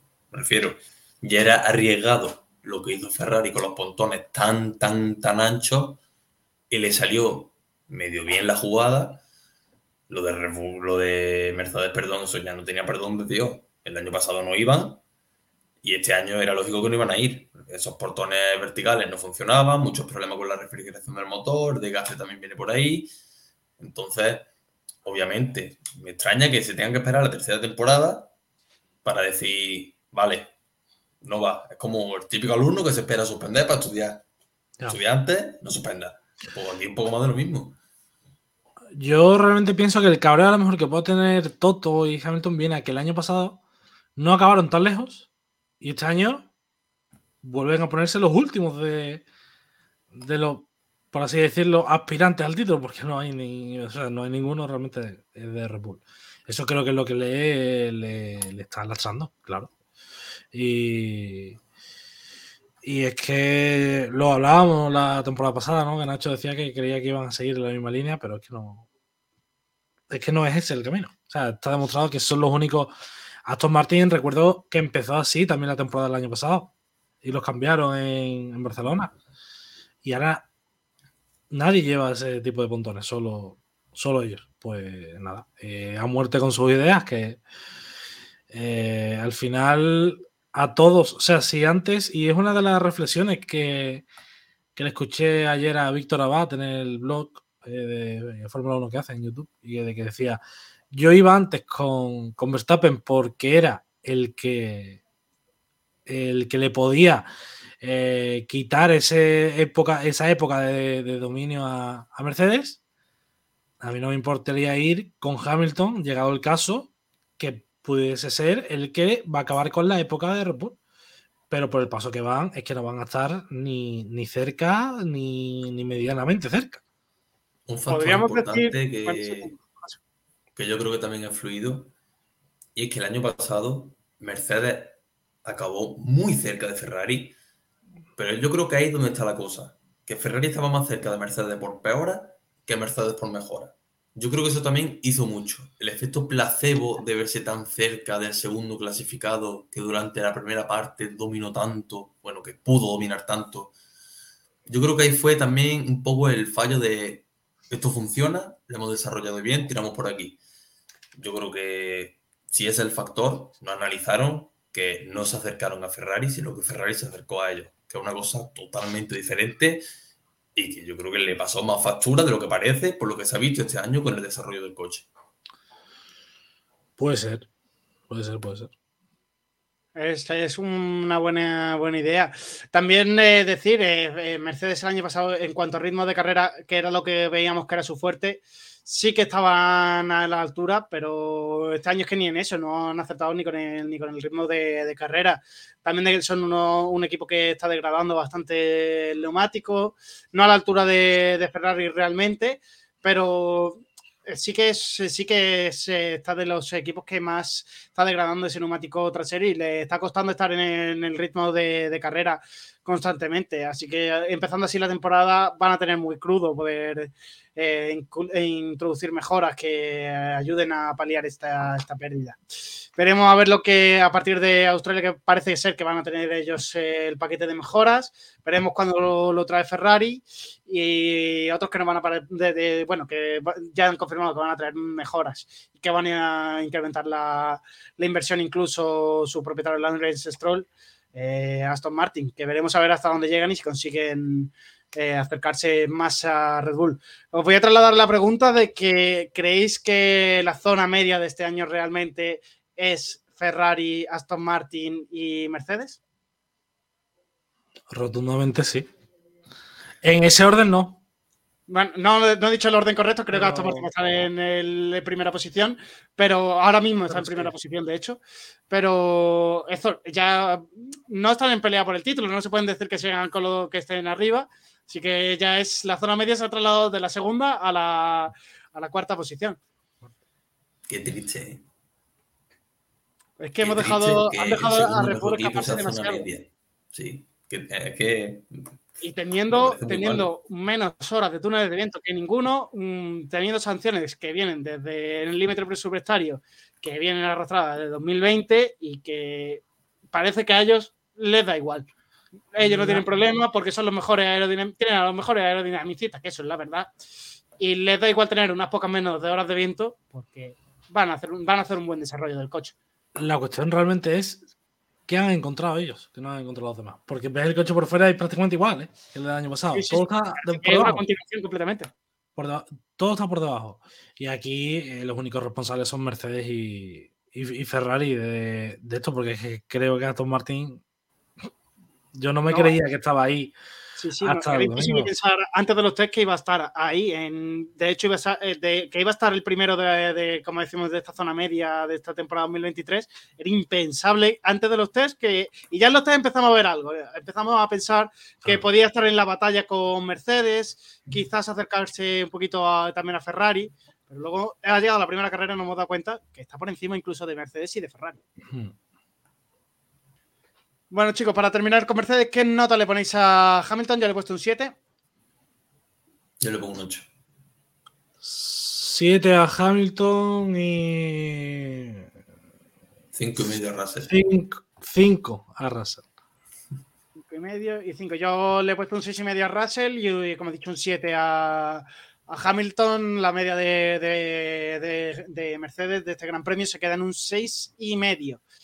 Vale, vamos a. Yo creo que puede ser una media consecuente con lo que han desarrollado el coche. Un poquito, Ferrari, de hecho, está por encima con un 6,8 en nuestra, media. Creo que nos está quedando, nos está quedando buenas notas, ¿eh, chicos?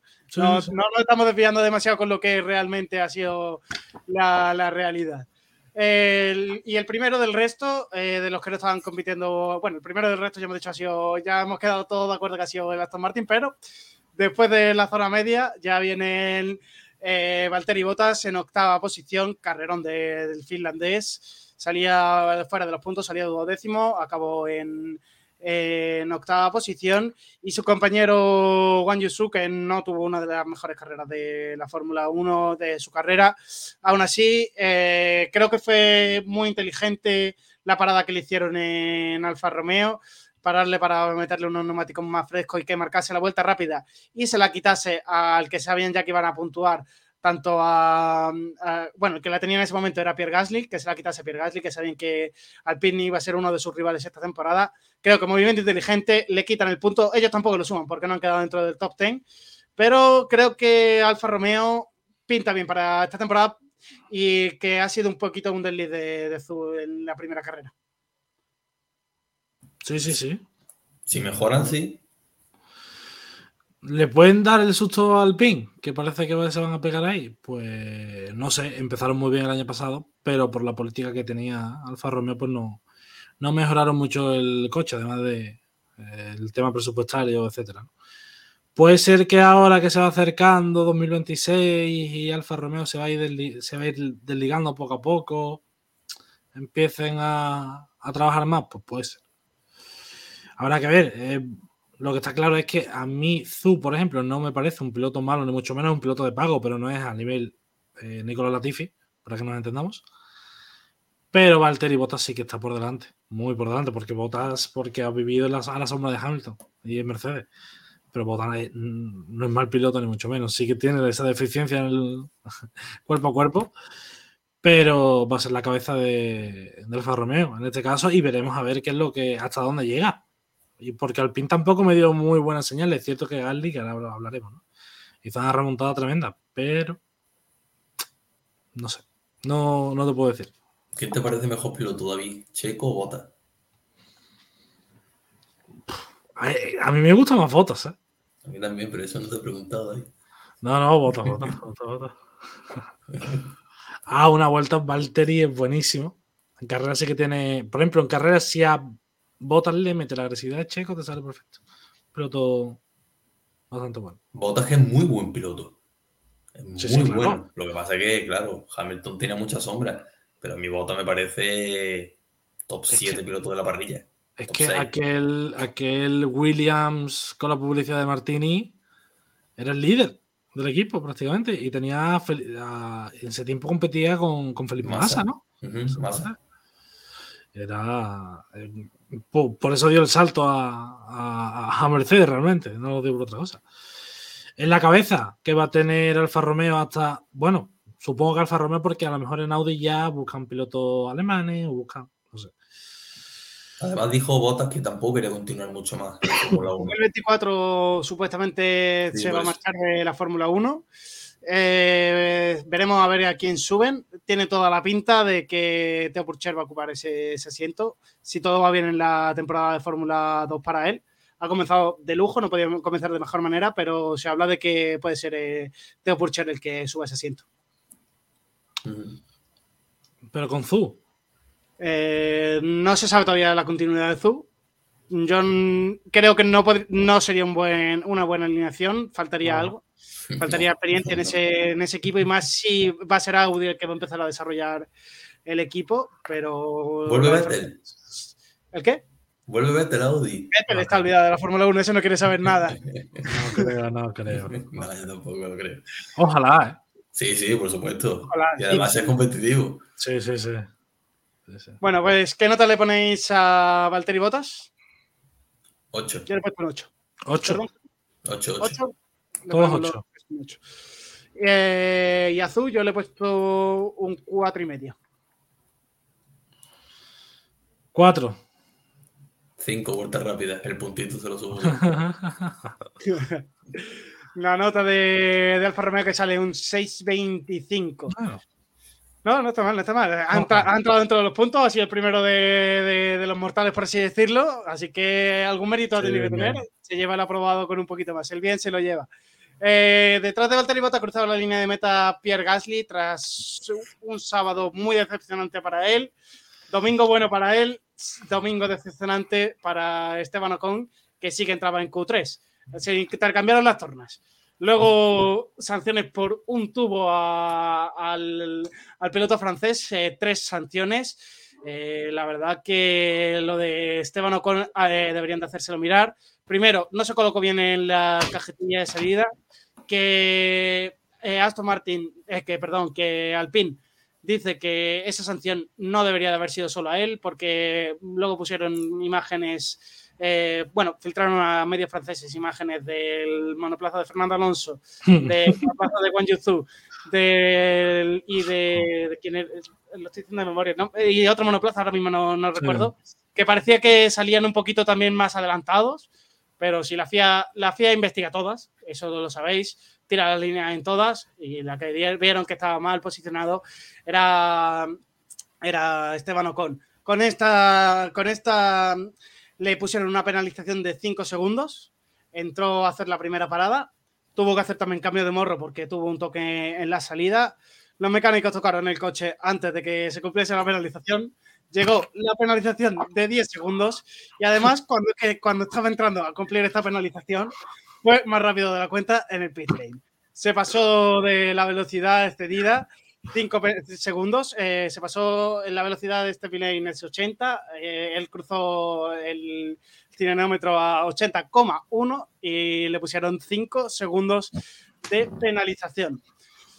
Eh, para hacérselo mirar este gran premio, las penalizaciones tanto al PIN, porque la de la segunda, la de 10 segundos, la más duras, corresponde a ellos, que contaron con los dedos literalmente, como decía, como decía Tony Cuquerella en la retransmisión de Azón, parece que han contado con los dedos, y, y, el resto sí que son culpa de él, se colocó mal en la parrilla de salida y encima, bueno, también la del límite de velocidad puede ser o porque frenó el más tarde de la cuenta porque el limitador de velocidad tuviese más limitado, pero dentro de lo que cabe, estas dos pueden, se le pueden achacar a él.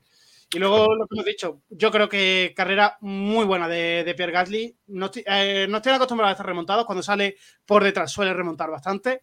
Eh, salía último y acabó dentro de los puntos en novena posición. Para él no podía ir mejor el domingo. Los medios franceses son increíbles. No, de, verdad, es que en vez de centrarse en los fallos que comete uno mismo, es que me recuerda a lo del Mundial, que en, el tercer gol de Messi salieron al campo dos jugadores argentinos, te das cuenta que salga, que en vez de mirar, pero ya no solo por los medios franceses, sino por la filosofía un poco del equipo alpín como francés. Mirar más al vecino que a ti. oye, mira a ti, que es desastroso lo que hiciste este domingo. Ya no solo por Ocon, porque Ocon fue también un desastre, sino porque, oye, tocar el coche a tres segundos cuando te he puesto una sanción de cinco son fallos muy, muy, muy de kart. No es ni de F3. es que no tiene ningún tipo de sentido y contarlo con las manos, que fue. En fin. Eh, y lo peor no es eso. Eh, Omar Sannauer parece que no olvida a Alonso y vuelve a cuestionarse, ¿no? Sí, parece que va rápido, pero es que no sabemos cuánto tiempo le durará la motivación. Y luego también ha salido, creo que ha sido eh, hoy. 40 años eh, ya no, se está igual en la no se pilota igual en Fórmula 1 que con pilotos jóvenes. Lo ha demostrado este fin de semana. y, luego dice Lauren Rossi que el, su motor, el motor eh, Renault, está a una décima del mejor. Que no especifica cuál es. Que no especifica cuál es, pero dice que es el mejor. Porque yo a día de hoy todavía realmente no sé cuál es el mejor motor de, no sé si es el Mercedes, si es el Ferrari, si es el Honda. Yo diría que el Honda. Puede ser, puede ser, pero él lo debería de saber. Bueno, eh, se centran más siempre en los demás que en ellos mismos y bueno, eh, podrían haber hablado de la gran carrera que hizo Gasly y no, no lo hicieron.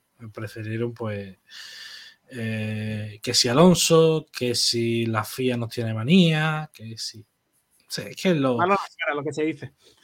Es que es lo mismo de siempre con, con Alpine, pero desde siempre, siempre, no desde ahora, ¿eh? eh desde, desde los tiempos de Briatore, el momento que sale Briatore, no poquita ambición. con Lotus sí que había algo más y se veía un coche muy, muy competitivo. Pero cuando volvió de nuevo Renault, como escudería, cero, ¿eh? cero, cero, cero, cero.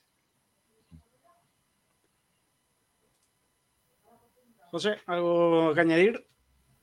Joder, que. Poco karma, ¿no? Para Ocon. un poco, un poco. es que por esa regla de tres, entonces Gasly es mejor que también que Fernando Alonso, ¿no? Claro, claro, sí, sí, sí. Sí, sí, y claro, como Alonso le ganó un año a Baton, ya mejor que Baton, como Baton un año le ganó a Hamilton, ya mejor que Hamilton, entonces ya hacemos ya aquí. A ver, que, que para el PIN le vino bien, me refiero. Hizo se quejaron de que la pretemporada era muy corta y ellos tuvieron un día más, que está muy bien, ¿no?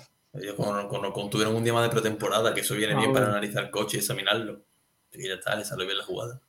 Bueno, lo que no entiendo, no, pero lo antes de tiempo. Lo que no entiendo, ¿lo metieron al final por las sanciones o por, por las sanciones? Entiendo, ¿no? Abandonaron, ¿no? Abandonaron carrera en la vuelta 41. Yo creo que ya porque Ocon iba último, destacado del resto, iba por detrás de, de Lando Norris, que luego hablaremos de, ese ritmo de, del McLaren. Pero yo creo que abandonaron pura, pura frustración del piloto francés que vio que con tanta sanción y con tanto, eh, tanto penalización que le metieron de tiempo, no iba a hacer nada en la carrera y realmente era malgastar piezas del coche, eh, dañar un poquito motor, que solo hay tres para la temporada, batería, todas estas cosas, que cuando ven, la mayoría de equipos cuando ven que un coche que realmente está para estar en puntos, porque yo creo que el Alpine lo ha podido demostrar este fin de semana con el coche de Gasly, está para estar en los puntos. Eh, eh, ha visto que esta carrera no, no podía con ella. Pero ¿por qué no fueron por el récord? ¿Qué récord? El de Maldonado de más sanción en una carrera. Se quedaron igual, de 3 y o 3. con empató, claro, o con empató a 3, ¿por qué no fue por el récord? No, es que, es que, es que son. Bueno, en fin, vamos a dejarlo en paz. Lo bueno, yo no sé, para el espectáculo de la Fórmula 1, Gasly estuvo ahí. Eso es lo que. eh, con lo- yo creo que con lo que nos tenemos que quedar. Pues eh, vamos a ir poniéndole las, notita- las notas al equipo Alpine. Yo le he puesto a Pierre Gasly, le he puesto un 8, creo que hizo muy buena carrera y Esteban Ocon se ha llevado un 0. DNF y además eh, sanción tras sanción y mal, mal, mal domingo. Igual.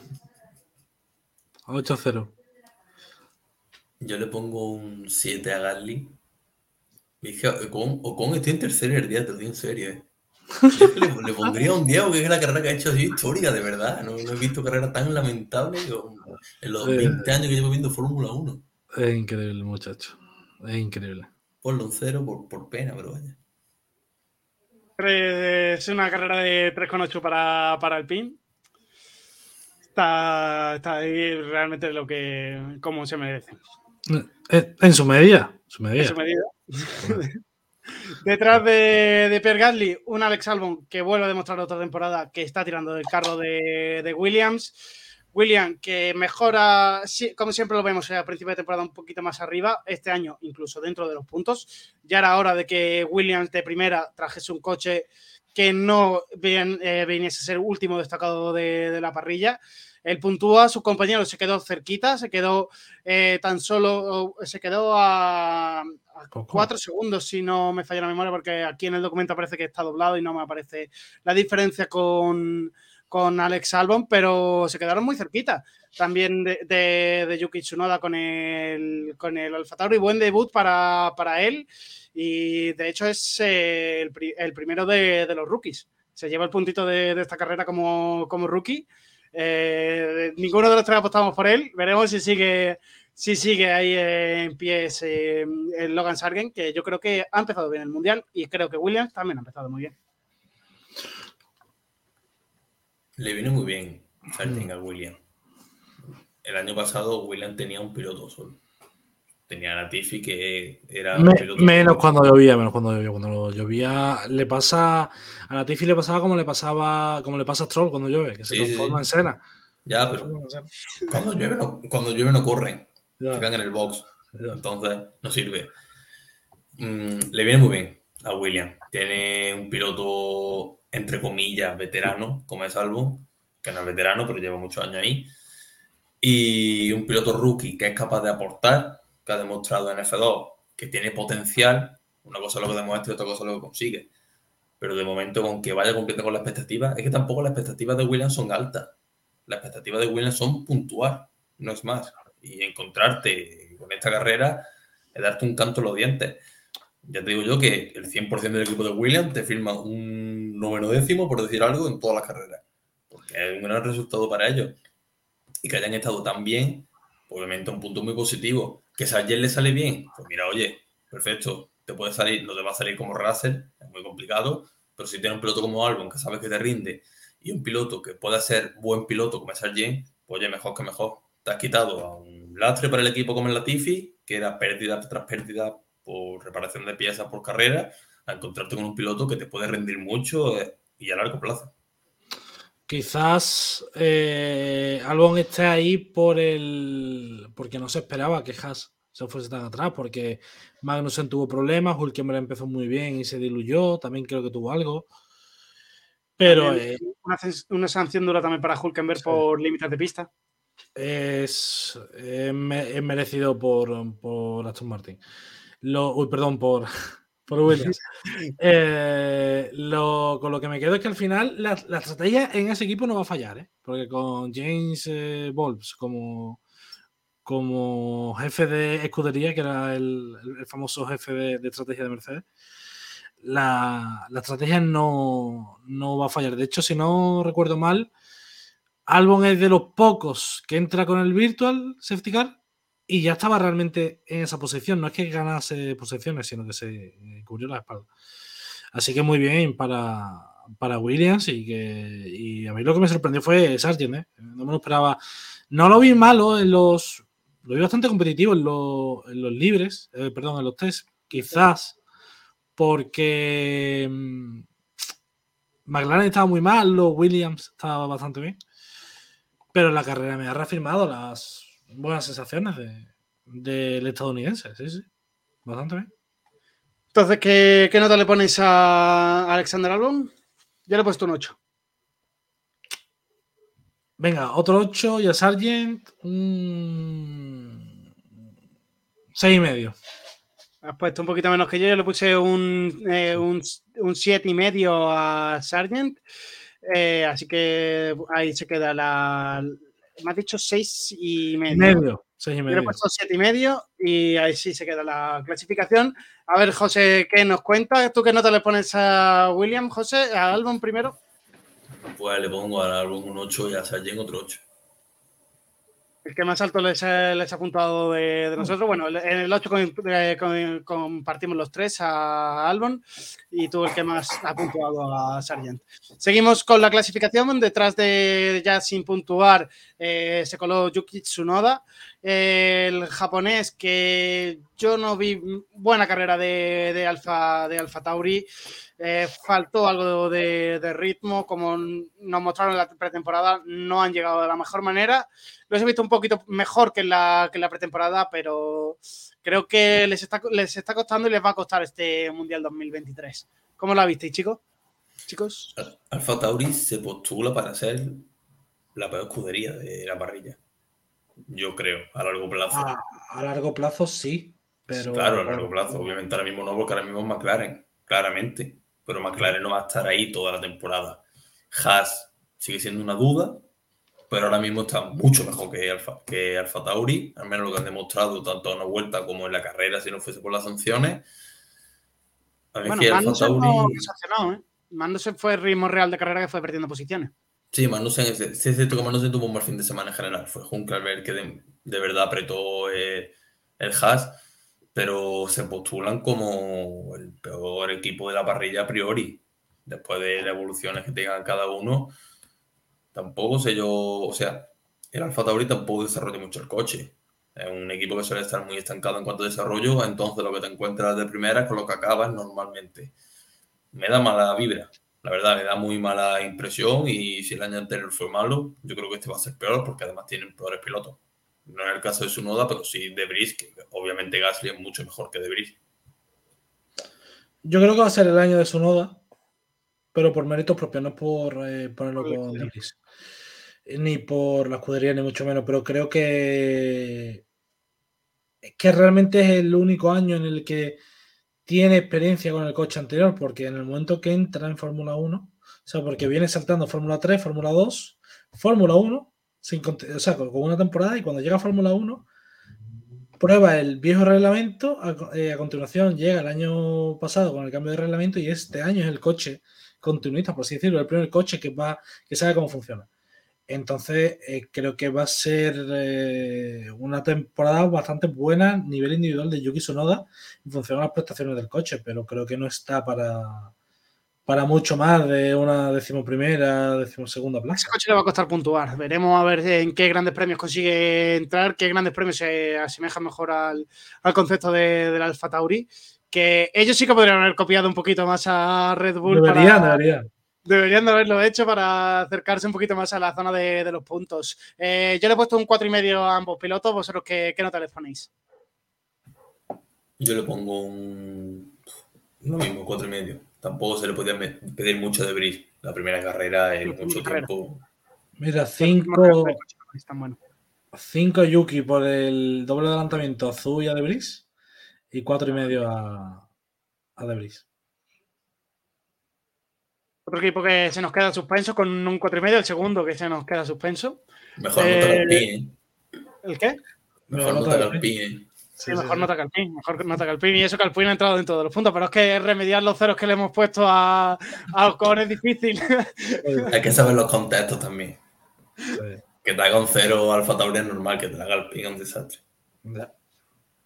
Eh, y ahora pasamos a, ya al equipo Haas, eh, décimo tercero y décimo quinto. Nico Hulkenberg había clasificado un poquito mejor, pero eh, de hecho por delante de Nick de Debris, pero una sanción de 15 segundos por exceder eh, más de cuatro veces los límites de la pista, le ha hecho bajar a esa decimoquinta posición en la que finalmente cruzó la línea de meta. Es, es una situación que Haas esperaba estar un poquito más para arriba, peleaba, e intentaba estar peleando por los puntos, pero que yo creo que Nico Hulkenberg no se ha acostumbrado del todo todavía a esta Fórmula 1 de que tenemos estos conceptos de coche, porque en los test lo vimos pasarse constantemente de frenada, no encontrar el punto de referencia, en los libres tampoco lo vimos siendo el mejor.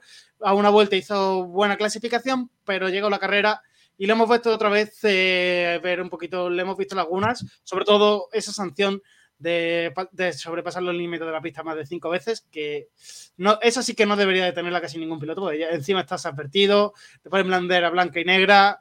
Eh, sin, yo creo que le ha costado bastante alzarse a este primer gran premio de la temporada y yo creo que va a hacer buena temporada. Creo que Haas no ha traído mal coche, simplemente que no es el circuito ideal para, para el Haas.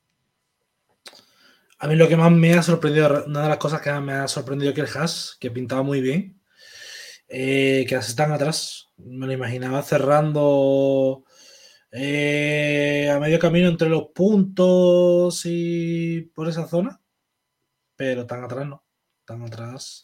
Creo que es por, por lo de Hulkenberg sobre todo y porque a lo mejor la pista no le favorece a ese coche. Ya sabemos que el Haas eh, siempre ha sido coche de pistas muy puntuales. El año pasado, por ejemplo, Magnussen iba volando prácticamente en Bahrein y, este año no. Vamos a ver en qué circuito va bien el Haas. Yo creo que, por ejemplo, en Jeddah me da la impresión de que puede ir bastante bien. A mí me sorprendió que fuesen tan mal porque Bahrein es mucho de velocidad punta mm. y Ferrari era el coche con más velocidad punta. Entonces me sorprendió bastante que, que, fuesen tan mal a pesar de tener el mismo motor que había estado mejorado, porque el motor Ferrari se ha mejorado con la excusa de la fiabilidad y la verdad que me sorprendió, sinceramente. es cierto que a pesar de la mala carrera, yo creo que Nico hizo un gran fin de semana, porque hizo una, un test de Bahrein precario, dieron muy poca vuelta y llevaba dos años fuera de la Fórmula 1. Yo creo que sí, Nico hizo una grandísima, un grandísimo fin de semana pesar de la carrera, por eso el pongo un 7, ya adelanto. Y es verdad que más no sé, yo esperaba más. Porque además el año pasado quedó, si no me equivoco, cuarto quinto en Bahrein, con la misma situación que tenía Nico de un año o dos vacío. Entonces es verdad que esperaba más del danés, pero en general, sin más, me dan mejores vibras que Alfa Tauri, por ejemplo. Pues ahora sí, pasemos a las notas de, de Haas. Tú le has puesto un 7 a Hulkenberg. ¿Qué nota le pones a Magnussen, José? 3 y medio. Eh, David. 6, 4. 6 para Hulkenberg o para Magnussen. Eh, Hulkenberg, obviamente. ¿Tú qué crees, Nacho?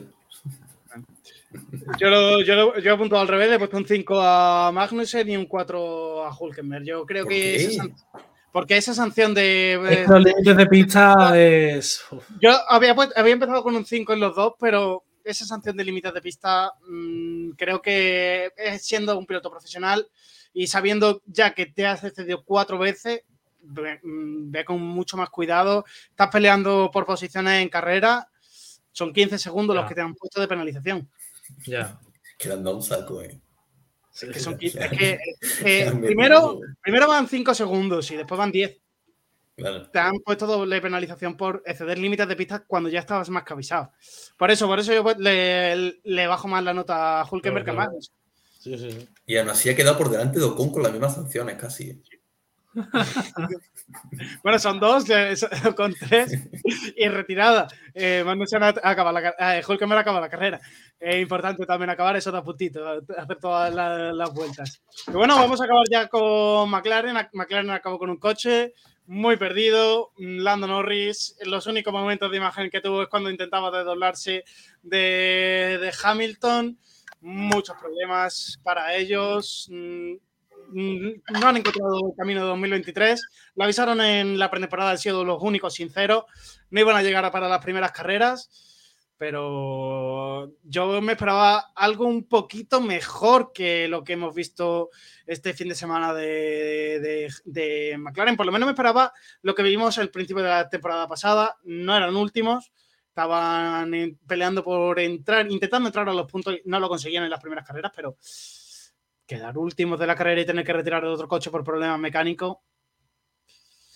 Chunga, chunga carrera. ¿Cómo lo habéis visto vosotros? Yo me esperaba lo que vi. Yo ya dije aquí después de los test que esperaba que McLaren fuera lo último y así han sido, han sido los últimos. Si es cierto que lo de Piastri me pareció una vergüenza que tuviese que abandonar eh, la carrera porque no, fue, no fueron capaces de ponerle otro volante. Me pareció un poco ridículo. Las cosas como son. Si es cierto que Piastri lo sacó mal porque lo sacó doblado y el volante doblado no se saca, se saca recto, porque eso dificulta más a los mecánicos que te pongan el volante, pero es cierto que, aunque no hubiese abandonado, hubieran quedado último. No, es que el coche no daba para más, era lo último. Y, lo de Norris realmente fue un show, lo de lo de la válvula del motor era, ¿no? Lo de la presión, que, le, que, le, tenían que. Exactamente. Eh, eh, pero es, ridículo. O sea, es ridículo es ridículo lo de, lo de McLaren y es una pena de, verdad. Después de eh, lo que ha sido esa escudería, lo que fue, a lo que viene siendo desde, desde que dan el cambio a, Honda. Pero la lástima más grande es que se estaban recuperando. Sí, eso es el problema que eh, a partir tuvo el año de Carlos Sainz con Lando Luego Lando con Ricciardo, que el primer año de ambos fue bestial. Con doblete. Eran, cuarto coche, incluso, que, que eran cuarto coche. No, tercer coche. O tercer coche incluso, cuando estaba Ferrari tan... Durante, una durante un momento fueron el tercero por delante de Ferrari. Y de repente te vas a último, te vas último. Y entraste mal el año pasado en el cambio de reglamento. Lo pudiste arreglar. Y ahora, este año otra vez, lo mismo errores. el fallo, ¿eh? Y no tienes eh, las mejoras hasta Bakú. No sé. No sé, Zach Brown, el pensamiento que tendrá, o no, no sé, pero no, no, le veo capacidad de, revolución, ¿eh? McLaren. Se habló mucho el año pasado de Binotto, pero Zach Brown me parece de los peores directores de equipo que hay en toda la parrilla. Porque ha tenido lo ha tenido muy cerca. Ha pasado de ser el último coche cuando tenía Alonso a ser prácticamente el tercero con Lando Norris Ricciardo. Y de tenerlo tan cerca a encontrarte aquí otra vez, me parece un fracaso muy grande. Y que se te vaya, y que se te vaya. Eh, no me sale el nombre. No, no. No, Estela está. Estela está. Claro. Ah, coño, sí. Eh... Ah, ay. Madre mía. Que se ha ido eh, a. Están, eh, Alfa Romeo. Eh, bueno, el grupo Sauber para hacer la transición. No recuerdo el nombre, no recuerdo. Y mira que es fácil, ¿eh? Mira que es muy fácil. Pero. Que sí, pero que el principal que ha desarrollado el coche. Exactamente, porque además era un perfil como. Andrés Seidel, exactamente. Que se vaya Andrés Seidel, que era un, perfil técnico, rollo binoto, para que nos entendamos, a, la que va a ser tu competencia, por así decirlo, ya te habla a las claras de lo que hay, ¿no? Eh, que no hay dinero y no parece que no hay ambición tampoco. Y tienen que, tienen que apretar porque Lando Norris no renueva. No, no, no. Como no, sigan no. así, Lando Norris no renuevan y se quedan con una mano delante y otro detrás. Porque como Piastri tampoco le salga bien, no sabemos dónde va McLaren. Pero parece No. el proyecto más decadente de toda la parrilla. Sí, sí, se les ve un poquito perdido. Como han empezado esta temporada, veremos si la remontan. Y es verdad lo que nos decían en la presentación, de que a partir de la cuarta, quinta carrera pueden estar un poquito más eh, hacia arriba. Pero tienen un futuro negro y además equipo que está muy endeudado, uno de los más endeudados de la Fórmula 1. De hecho, ya ni los, eh, los monoplazas que tiene suyos son suyos.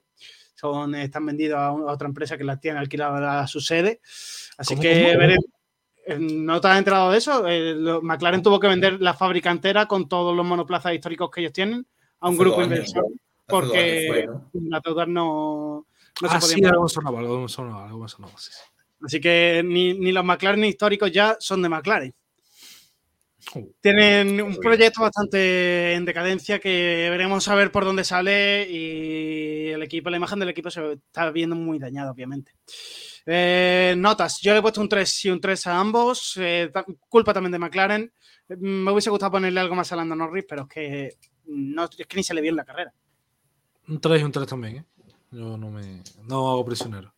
Yo voy a seguir con la misma, con el mismo baremo que utilicé para Leclerc. No me parece culpa de los pilotos. Me parece que los pilotos lo hicieron bien dentro de lo que cabe. Dando a Norris incluso le sigue el ritmo a Alonso y a Hamilton, a pesar de tener una vuelta menos. Le sigue el ritmo porque estaban ahí- intentando. Claro, claro. Pero, Y, y porque, y porque parábamos en voces constantemente, ¿eh? que eso también Claro. claro, claro, por supuesto. Cuenta- Yo no tengo ahora mismo la, la de esta de parada, pero ¿cuántas paradas hizo Lando Norris? Creo que hizo 4 o 5, ¿no? Mm, Porque era constante. Era 4 o creo que 5 cada día. con cambio de presión, ¿eh? Sí, Y- sí. Y, con- y, y la carrera eran 58 vueltas, ¿eh? Te sale una media de a 10 vueltas, a- de cada 10 vueltas. a box. Joder. Yo le pongo un 5 a Norris y a Piastri que no le puedo poner nota porque es que no lo vi. No duró la carrera. Le pongo un, un 4 por ponerle algo. Eh, voy. Eh, me has dicho un 5 a Norris y un 4, ¿no? Sí. Ahí está. Pues se queda una medida de 3,5, más bajita que la de, de Alpine. Realmente están ahí. Han, Ya, sido el peor pero- equipo de- del fin de semana. Eh, y que ya por último, ¿qué nota le ponéis al Gran Premio? Yo le he puesto un 7,5. Es que realmente, si no es por lo de Alonso y Hamilton, Tiene poco. te queda poco, ¿eh? Poco no nada. Vamos a ponerle, siendo generosos, un 7. Por lo de Alonso, básicamente. Yo le pongo un 6. Si Leclerc hubiese quedado tercero, no un 6, ¿que no? ¿eh? Si Leclerc hubiese ganado el mundial. No, pero es que la carrera, aunque Leclerc hubiese quedado primero, la carrera fue muy aburrida. Ya, sí, sí, sí. coñazo de carrera. Pues así ha quedado todo, chicos. Este es eh, cómo ha quedado las notas que hemos puesto en el Gran Premio. E iremos haciéndolo con, toda, con todos los grandes premios de, de la temporada. Y veremos a ver. El, el equipo que mejor ha puntuado ha sido el Red Bull. Obviamente han sido los primeros y el peor ha sido el McLaren, de, que no ha tenido mucho que, que mostrarnos este, este fin de semana. Así que esto ha sido un poquito todo lo que ha ocurrido en el Gran Premio de Bahrein. ¿Al- ¿Queréis comentar algo más de- del fin de semana? Que queda mucho para Jeddah. Realmente queda Y espero que Jeddah no sea como Bahrein. Mm, Nos suele dar buenas carreras, ¿eh? Sí, sí, por eso lo digo, que Jeddah, a pesar de que es un circuito muy estrecho, que a priori parece que no, pero se adelanta en una carrera de Jeddah, se adelanta más que en cinco temporadas en Mónaco. Sí, sí, sí, sí, totalmente. Veremos, veremos los ritmos de los demás porque parece Red Bull que va a seguir estando ahí arriba. Veremos si el resto puede engancharse. Así que muchas gracias chicos por estar una semana más aquí con nosotros. Nos escuchamos la semana que viene ya con el previo de todo lo que vayamos trayendo para el Gran Premio de Jeddah. Quedan muy poquitos días, en el- menos nos gustaría que quedase, nos gustaría ya que fuese este mismo fin de semana, pero hay que esperar una semanita. Hay que la Fórmula 1 ya sabéis que de vez en cuando tiene esos, esos transportes complicados y tenemos eh, una semanita de descanso entre Gran Premio y Gran Premio. Un saludo, Nacho. Un saludo, David. Igualmente, hasta luego. Hasta luego, chicos. Y ahora nosotros nos vamos a quedar con todo lo que viene, porque se viene eh, momento de la temporada en el que empieza MotoGP. ¿Será la temporada en la que Marc Márquez vuelva a estar eh, dentro del, del campeonato de MotoGP?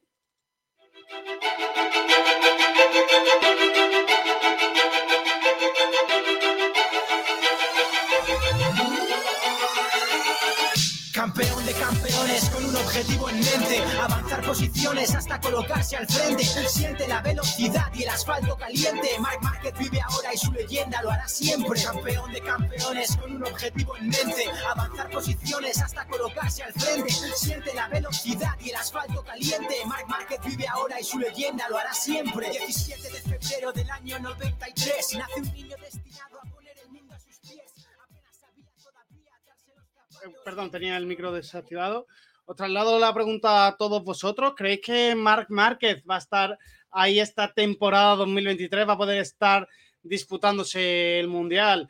¿Quién creéis que va a estar dentro de las, eh, la disputa del Mundial 2023? Y para resolver todo esto, ya está por aquí con nosotros José Martínez. Bienvenido a la temporada 2023 de Bandera Cuadro. Bienvenidos al programa de motor de, de Sport Direct Radio. Muy buenas, Nacho. Mucho tiempo y, y sobre todo muchas ganas de que, que empiece otra vez MotoGP.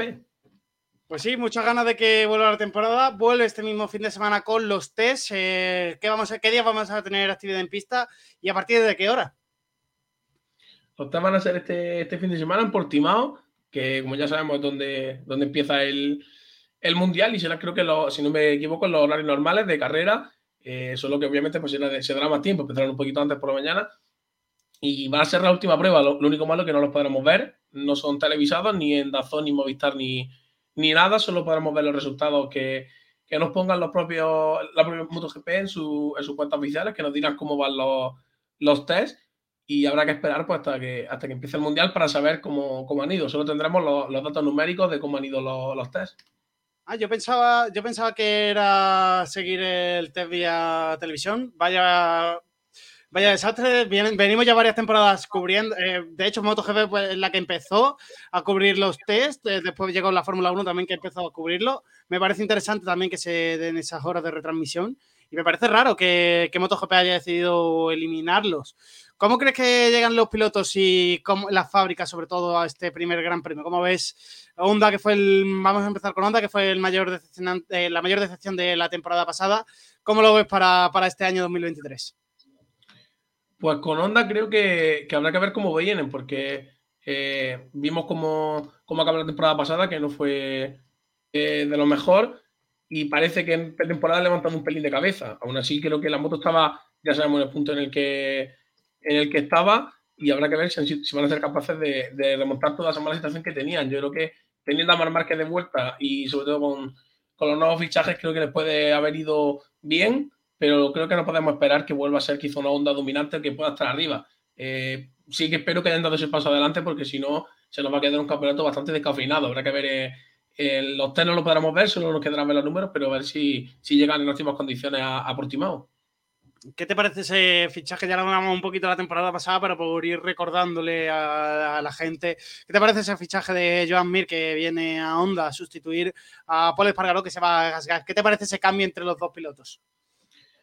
Pues me parece que como acertado. Eh, Paul Espargaro no, cuajó finalmente. Creo que quizá no es que sea un piloto para, para estar en una en onda, que la escudería que, con más historia y a la que siempre se esperan mejores resultados. Y con John Mir creo que, que puede funcionar bien, no en el sentido de, de quizá darle un rival a Mar por, por victorias, pero sí en el sentido de ser un, un poco tipo Dani Pedrosa, un piloto que en el cuerpo a cuerpo no es su mejor punto, que, que claramente pega un poco de, quizá de, no falta de valentía, pero sí que falta de, eh, de brillantez, quizá en momentos clave, pero que, eh, como hemos visto, Mir es un piloto muy, muy capaz, de hecho, campeón del mundo, y creo que con la moto se puede, se puede llevar muy bien, y creo que va a ser de gran ayuda para que la Honda quizá vuelva a ser un poco lo que, lo que era antes, que ya era una moto difícil de conducir, pero que sí es cierto que, que no era tan extremadamente difícil. Creo que Mir puede venir muy bien para eso.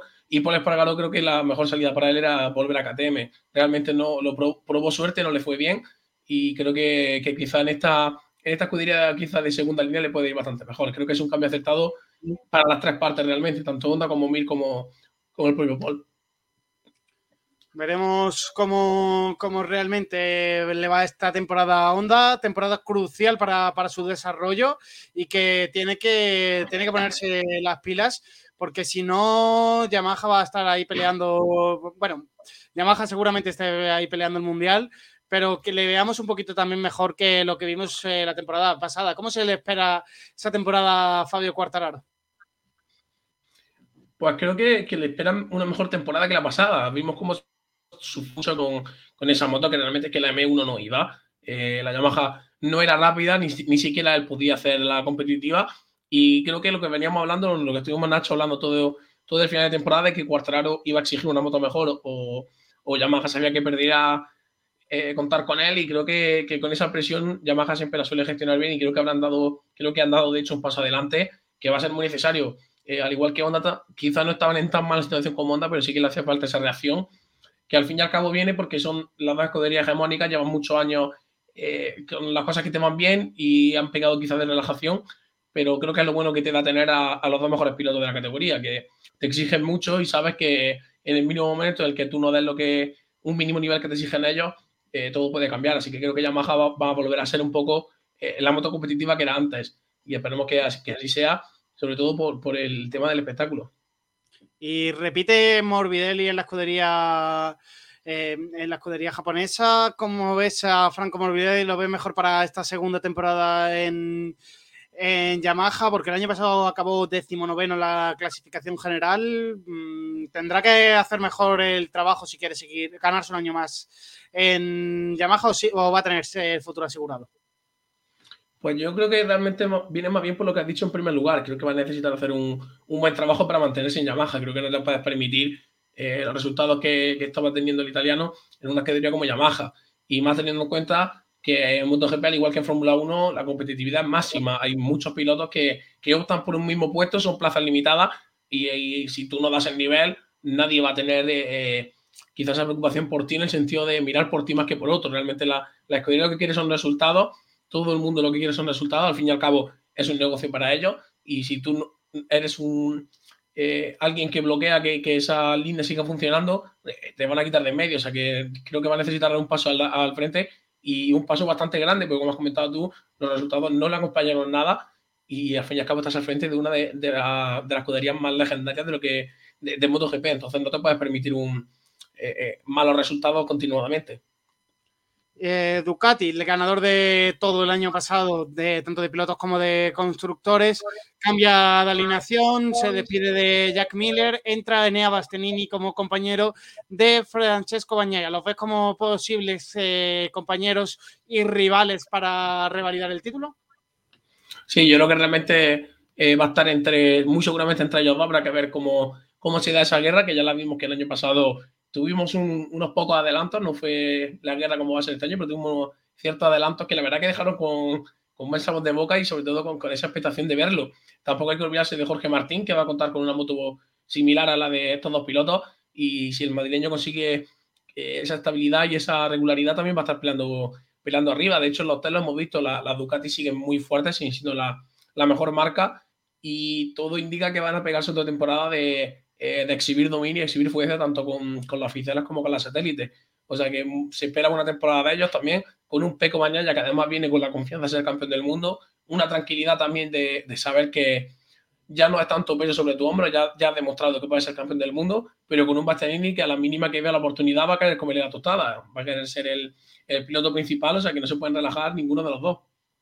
Veremos a ver la batalla en esa, en esa escudería Ducati, cómo va, porque en abril el año pasado, para el lado de Alexis Pargaro, parecía que empezaba muy bien el Mundial, pero ciertos problemas, eh, tanto de él como del equipo, lo dejaron fuera de, esa pelea de, de, la lucha por eh, la máxima categoría reina. Y un Maverick Viñales que venía con eh, en, en, en montaña rusa prácticamente, hacía carreras buenas, otras bastante malas. Eh, veremos este año si que sea el, año de, Maverick Viñales que se afiance realmente en la Aprilia o crees que le va a costar otra vez estar ahí arriba? Pues creo que puede ser este el, el año de Viñales, no creo que vaya a estar mucho menos luchando por el Mundial, pero sí que quizás lo veamos con más regularidad en los puestos de cabeza, ya tiene esa, eh, se ha acostumbrado a la moto con este año que ha estado eh, en Aprilia. Los resultados han sido de muchos altibajos, pero realmente eh, Viñales ya nos tiene acostumbrado a esto. Creo que si consigue consolidarse un poco en esas malas carreras eh, en el sexto, séptimo puesto, vamos a ver otra vez de nuevo su mejor versión. Yo creo que el piloto catalán viene con mucha ganas, quiere demostrarse no solo a él, sino a, todo el mundo de, las motos que tiene el nivel, y de hecho ya hemos visto que lo tiene, o sea que tengo personalmente muchas ganas de ver cómo es su año y sobre todo ver cómo está Aprilia después del palo que significa verte con opciones de luchar un mundial y que cuando aprieta la situación, cuando más lo necesita, que se te caiga un poco toda la escudería, porque como has comentado tú, eh, tanto por fallos de ley como por fallos del propio equipo se les escapó el mundial. O sea que habrá que ver cómo, cómo se reacciona esta situación y, cómo son capaces de afrontar esta, esta nueva temporada. Pues veremos a ver de qué son capaces. ¿Ves que la, Aprilia va a estar preparada este año también para estar ahí arriba en los puestos de cabeza? ¿O crees que fue el año pasado que le pilló con esa salida de las concesiones que da MotoGP para las fábricas eh, nuevas y que no han conseguido todavía ningún podio? Eh, ¿Crees que van a salir de, esa dinámica tan positiva en la que venían desde hace dos años? Y al salir de las concesiones va a hacer que la marca baje un poquito esas prestaciones? Pues yo creo que van a mantenerse arriba. Realmente también es cierto que se han aprovechado de ese bajón que, hemos comentado antes de, tanto Honda como Yamaha, pero no hay que quitarle obviamente todo el trabajo bien hecho que vienen haciendo desde hace ya. Eh, creo que ese es el punto fundamental por el que creo que van a seguir arriba. Realmente no es que hayas dado un año con la tecla, hayas construido una moto muy rápida y al año siguiente a ver qué pasa. Realmente todo es fruto de, de una evolución que se ha ido teniendo y todo indica que este año van a seguir manteniendo. Realmente, si viene haciendo las cosas muy bien cinco años, eh, raramente vas a tener un cambio ahora de, timón que o lo eche toda la borda o te dé una moto que sea excesivamente competitiva. O sea que creo que van a seguir con las mismas prestaciones y con una buena alineación de pilotos, una buena parrilla que, les va a dar para luchar los, puestos de arriba. Quizás pueda ser un poco la escudería tapada, pero ya te digo, dependerá de ver cómo, cómo finalmente viene la Honda Yamaha y sobre todo el resto de, de las Ducati no oficiales. Pues eso es importante ver en el, en el, ritmo en el que se encuentran. Esperemos que Aprilia pueda estar ahí arriba para que dos pilotos españoles también puedan estar en esa lucha por el título. Vamos a hablar ahora un poquito del calendario que vamos a tener este 2023. Eh, lo voy a proyectar ahora en pantalla para que podáis también verlo. Eh, este es el calendario que vamos a tener este año, 21 carreras, eh, acabando, empezando con el Gran Premio de Portugal esta semana, eh, a finales de este mes, de hecho, del 24 al 26 de marzo el último fin de semana completo que vamos a tener eh, en marzo. Eh, vamos a tener ese Gran Premio de Portugal que viene con doblete, con el Gran Premio de Argentina, vienen de seguido, ¿no, José? Eh, ¿Cómo crees que van a empezar estas dos primeras carreras y qué equipos antes de los tests? Porque ya sabemos, la semana que viene traeremos un poquito más de datos y sabremos un poquito mejor en qué situación se encuentra cada uno. ¿Cómo ves tú la primera carrera del año y quién crees que pueda estar ahí arriba? Pues al ser la primera carrera, la verdad es que la veo muy competitiva. Eh, realmente mm, las motos obviamente no llegan al 100% y creo que, que, la Ducati sí, sí que va a estar arriba, obviamente, pero también la motivación de los nuevos pilotos que, que debutan, por ejemplo, John Mir con Honda, seguro que lo va a querer hacer muy bien. Si encuentran en, en, en Portimao, que como has comentado, la semana que viene veremos cómo han sido los, los resultados que han conseguido cada uno de los test, pero creo que va a ser un, un muy igualado también al ser el primero. Eh, tenemos esa, eh, esa, esa incógnita pero que creo que los que van a estar arriba, sobre todo creo que Mar Márquez va a volver ya finalmente, después del tiempo que tiene para recuperar su lesión. Peco y Enea, obviamente, no los vamos a descartar en ninguna carrera, que se vaya acostumbrando a la gente porque van a ser siempre dos candidatos. Y creo que Cortararo va a cerrar esa terna. Creo que son los cuatro pilotos más fuertes. Y sí que es cierto que creo que al ser también la primera carrera puede ser que el, que el resto de pilotos se abra quizá un poco más hueco entre que van cogiendo rodaje con, con estos, porque realmente eh, los que no tienen quizá la aspiración de ganar un mundial se pueden permitir quizá algo más, una primera carrera más tranquila, más de seguir eh, con el desarrollo de la moto, pero realmente si quieres luchar el mundial tienes que empezar desde, eh, desde Portugal, desde Portimao y no solo desde el Gran Premio, sino desde los test que empiezan eh, próximamente, ya tienes que empezar a, a, tope y creo que es lo que van a hacer estos cuatro pilotos y sobre todo creo que va a estar muy competida la carrera yo creo que, que espero ver una carrera bastante bonita. El primer gran premio que vamos a tener en la península va a ser el Gran Premio de Jerez, eh, llamado como el Gran Premio de España, el 28 al 30.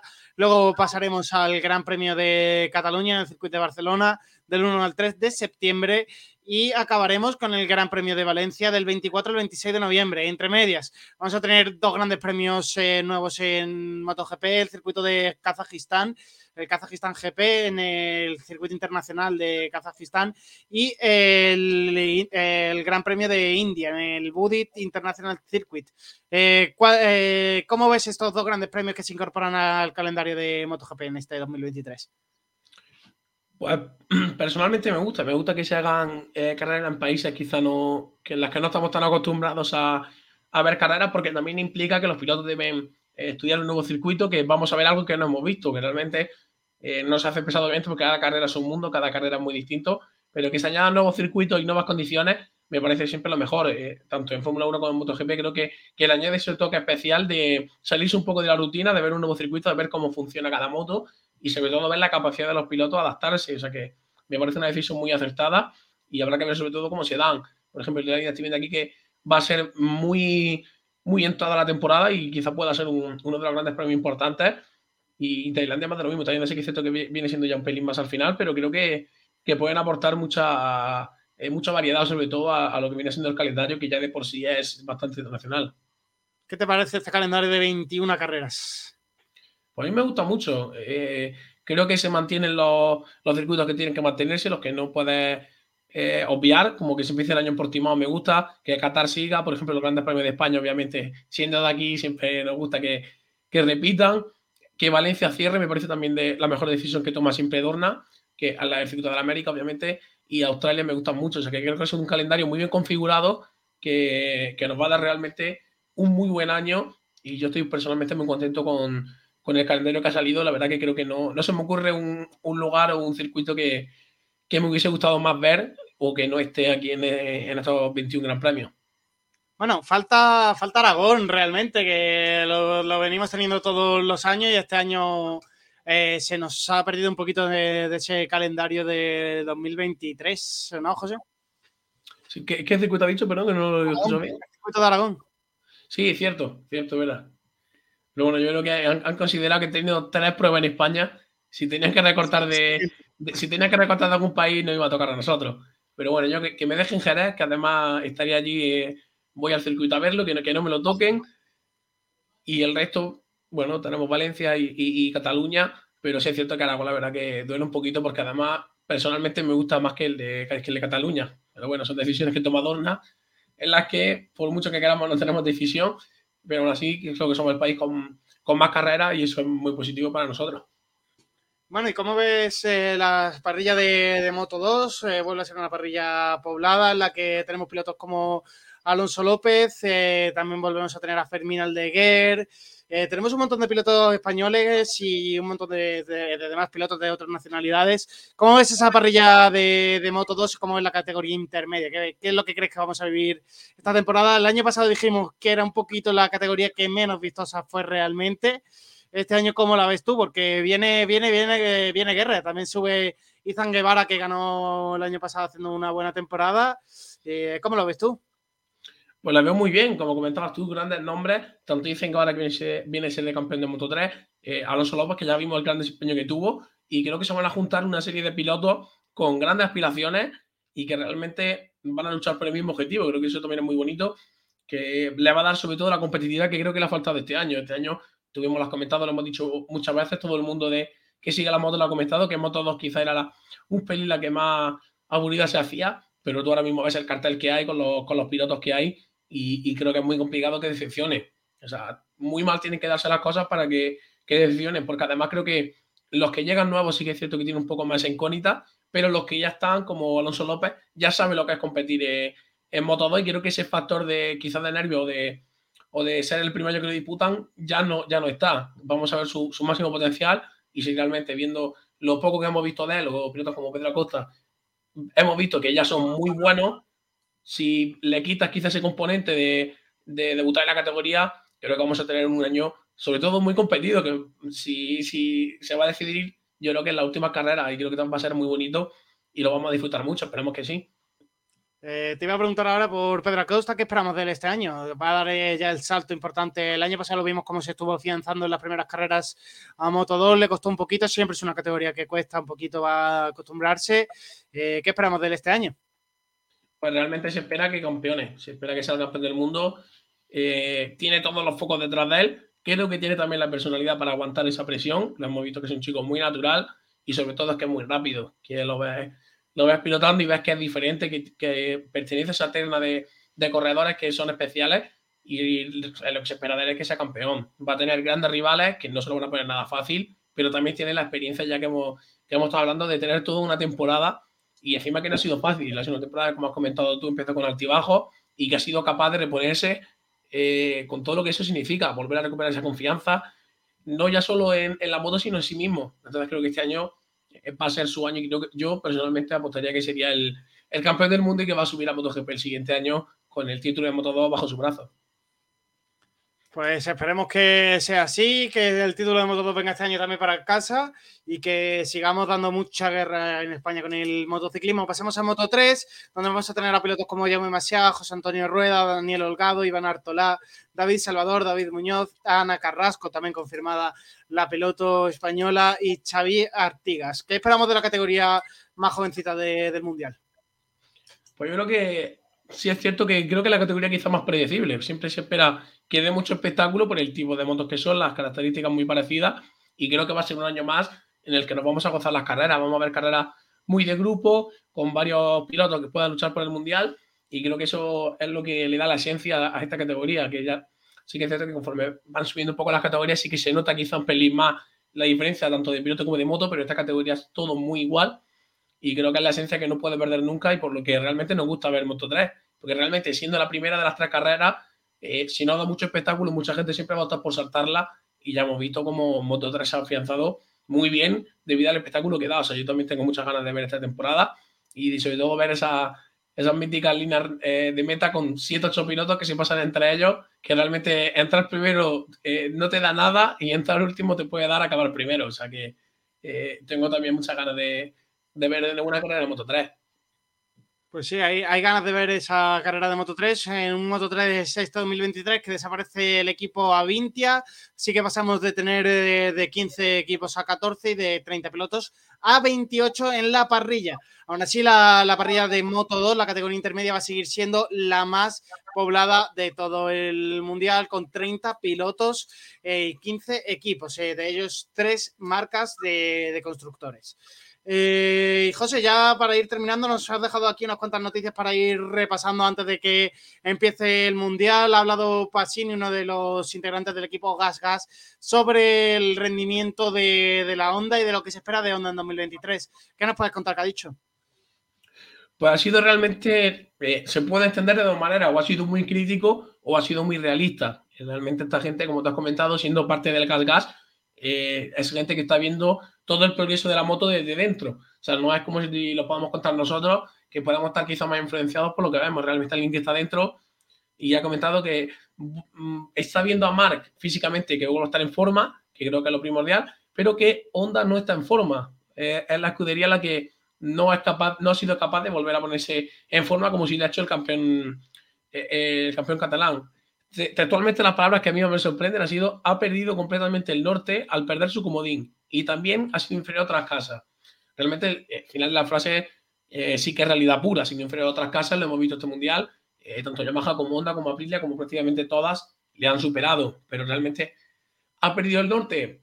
Eh, sí, se, podría considerar, pero creo que son palabras mayores cuando hablamos de una escudería con la capacidad que tiene Honda, que un año te puede dar una mala moto, pero es que el siguiente te puede hacer la mejor. Honda, sabemos eh, sabemos cómo funciona, no es una escudería que necesite 10 años de desarrollo para, tener la mejor moto, tampoco es una escudería que, necesite muchas pruebas, realmente es que es, un poco la sorpresa que te puede dar, porque como no hace, eh, quizá como, como el resto de escuderías, que sí que es cierto que buscan más una moto compensada para todo el mundo, como Honda sí que es capaz de, coger una moto de las dos, aunque sea solo una, y hacerla la, más competitiva, te puede dar esa sorpresa. Entonces, realmente nunca se le puede dar por muerto y habrá que ver si Pasini tiene razón o no. Lo veremos, eh, creo que a principio de temporada no, hay que, hay que dejar que transcurra un poco, pero creo que son declaraciones quizá un poco agresivas, por así decirlo. Veremos a ver dónde qué, pasa con Honda esta temporada. Veremos a ver qué pasa también con Márquez. Yo creo que si no le dan una moto competitiva, Márquez va a pensar mucho en salirse de, la estructura de japonesa, de la estructura de Honda. Y el equipo de Rossi, uno otro de los pilotos más eh, marcados del mundo de la MotoGP, eh, tiene su propio equipo en la categoría reina.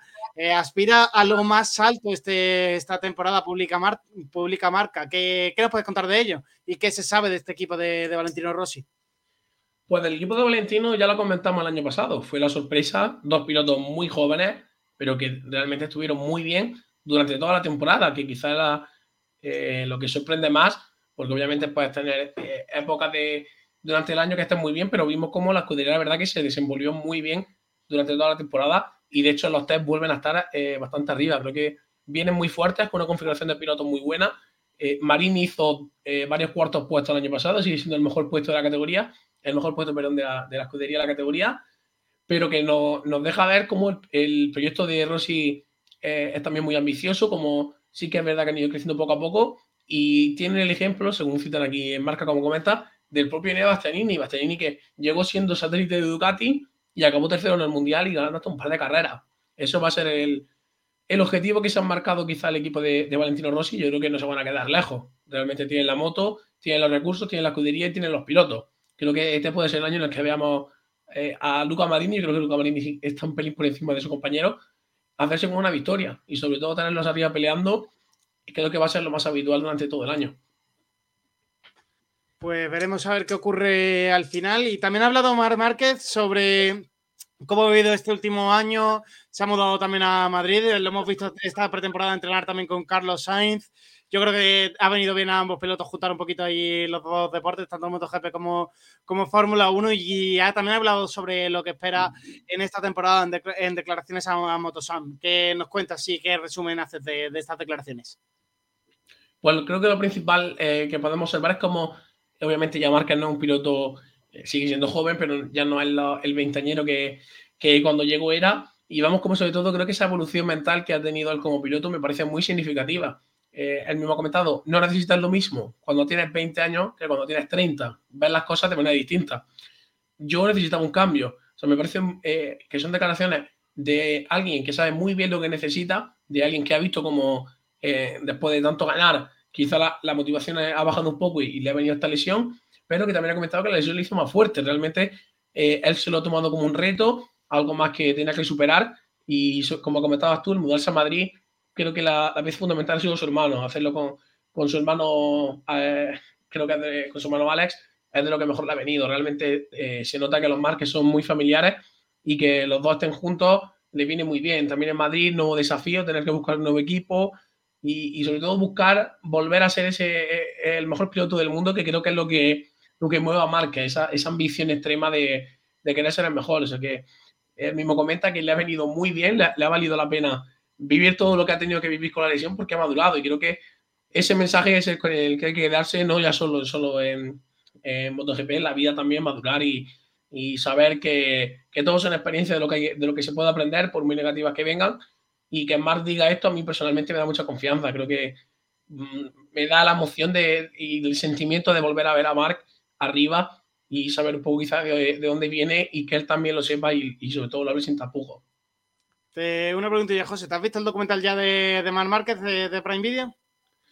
Pues no, no, no me lo he visto porque con, todo el viaje este que he tenido a Qatar y ahora eh, recién vuelto con la universidad y, y el trabajo y el programa, la verdad que no he tenido tiempo, pero lo tengo apuntado ahí, en, lo tengo en la lista, guardado en la lista, a ver que en cuanto pueda me lo veo. Solo he visto adelanto y la verdad que, que como me hagáis spoiler, la vamos, la vamos a preparar.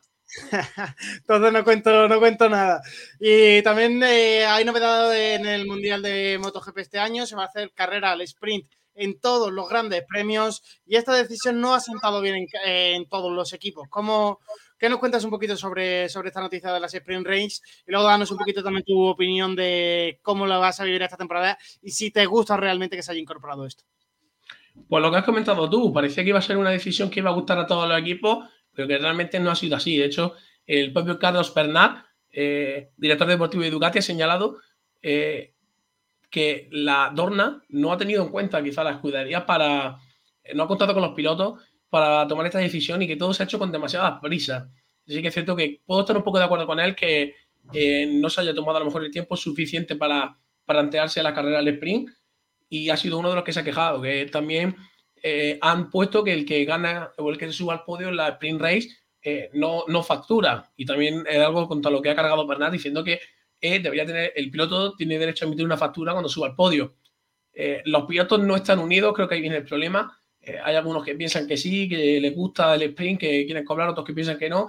Y lo mismo pasa con el equipo. Entonces, realmente, cuando no existe esa unión entre, entre los participantes, no le puedes pedir a Dorna nada. O sea, realmente Dorna ha tomado la decisión unilateralmente, pero realmente si es que no te dan un consenso los propios pilotos, es la propia organización la que tiene que dar ese paso al frente y tomar la decisión de, hacerlo de la manera que ellos consideren.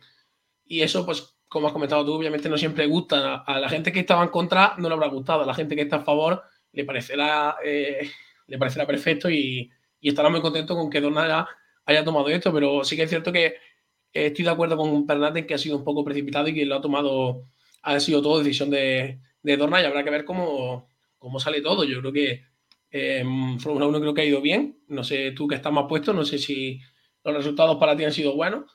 Bueno, hay, ni fu ni fa. Hay, ha habido carreras que sí que han resultado ser un poquito más interesantes porque ha cambiado un poquito la parrilla del domingo, pero sigue, siguen experimentos. Eh, a mí me gusta el formato realmente de fin de semana que le da la, carrera rápida, la sprint race. Me gusta que se hagan dos carreras, pero creo que si quieren meter esto, por lo menos en la Fórmula 1, tiene que darle un formato todavía más revolucionario. Yo metería una parrilla invertida para cambiar un poquito las cosas como se hace en Fórmula 2, Fórmula 3. Eh, ya que vas a meter una sprint race, no metas una sprint porque ahora mismo la sprint race en Fórmula 1 se hace una clasificación el viernes, eh, se, hace, se sale el sábado y se vuelve a salir el domingo con la misma parrilla del viernes.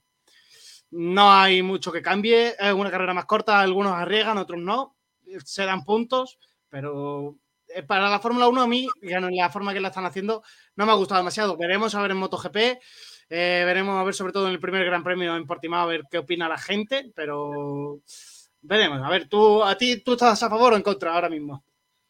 Yo ahora mismo eh, eh, pienso como tú, creo que, hay que darle una vuelta al formato, que sean todas las carreras, y que no lo entiendo. Me parece que hay mucho desgaste y son. yo puedo entender que, hombre, si todo el mundo arriesgase, si todo el mundo se lo tomase con la mentalidad de conseguir los máximos puntos, puede ser entretenido en, en todos los fines de semana tener carreras más cortas donde se vaya al 100%, pero realmente al ser todas las carreras, eh, va a haber muchos pilotos que van a estar por estrategias distintas y al final eh, se pierde un poco para mí, se desvirtúa un poco lo que viene a ser la, la quali del sábado. Y yo personalmente no soy muy fan, no soy muy fan siquiera de las carreras del sprint, ni en Fórmula 1 ni, en MotoGP, mucho menos. Y ya si encima me las pones todos los fines de semana, me parece quizá algo que sobra. Habrá que ver cómo, cómo la coge la gente. Si la, la gente le gusta, pues no quedará otra que, que ver las carreras del sprint. Y, pero yo espero que la gente pida un poco más y que tengan que dar una vuelta a ese formato y sobre todo que no sea todos los fines de semana. ¿Y se va a puntuar de la misma forma la carrera de sábado que la carrera del domingo? Pues si te soy sincero, no tengo ni idea. o sea, porque es que, ya te digo, como lo ha hecho Dorna todo tan. Eh, tan, rápido. Sí, que fue una decisión muy rápida la de hacer estas carreras de sprint race, ya sabes. Ya tienes tarea para el miércoles que viene. Para, aparte de contarnos todo lo que se haya vivido en los test, nos tienes que contar un poquito cómo van a ser esas primeras carreras al sprint porque del fin de semana siguiente ya empezamos con la, con la MotoGP y se viene toda la emoción de, los grandes premios aquí a Sport Direct Radio. Pues José, muchas gracias eh, por venir aquí la primera semana de, para hablar un poquito de la MotoGP. Nos vamos ya viendo cada semana, cada miércoles eh, más o menos a la misma hora, a partir de las ocho y media, nueve, empezaremos con la temática de MotoGP y esto ha sido un poquito todo. Nada, Nacho, un placer siempre un añito más, creo que ya el tercero, si no me equivoco. Sí. Que vamos con las motos, o sea que, que, yo encantado. Todos los miércoles ya sabéis dónde, dónde estamos y que nos venga un gran año de motos. Pues eso esperemos, eso esperemos. Y que a ver si Mar Márquez puede estar ahí luchando también arriba y que veamos, por lo menos que esté muy contento en la temporada, que acabe bien, no acabe con lesiones y que tenga un buen año en general. Qué bonito sería, ¿eh, Nacho? La vuelta del Nano y la vuelta de Marc. Ya, de la mano por excelencia, sería, sería precioso. Ojalá que sí, pues ojalá que sí. Pues José, un saludo, hasta luego y que tenga buena semana. Nos vemos, Nacho, igualmente. Pues chicos, ya toca ir despidiendo el programa de hoy, un programa largo, ya lo prometí, hoy había que hablar de mucha Fórmula 1, de todo lo que ha ocurrido en el Gran Premio de Bahrein, había hablar de, que hablar de todas las categorías de soporte que hemos tenido este fin de semana, tanto de Fórmula 3 como de Fórmula 2. Eh, y había que hablar del resto de competiciones que, que, vamos, que hemos, eh, vamos siguiendo un poquito eh, cuando, el, cuando el cuerpo nos va dejando, como la Stream X. También ha habido este fin de semana, que no, no me ha dado tiempo a comentar, carrera de, de IndyCar, en la que ha ganado un ex Fórmula 1. lo tiene, que no tuvo su mejor momento en la Fórmula 1, pero que ha conseguido, está consiguiendo tener buena carrera en la IndyCar con el equipo Husky Chocolate.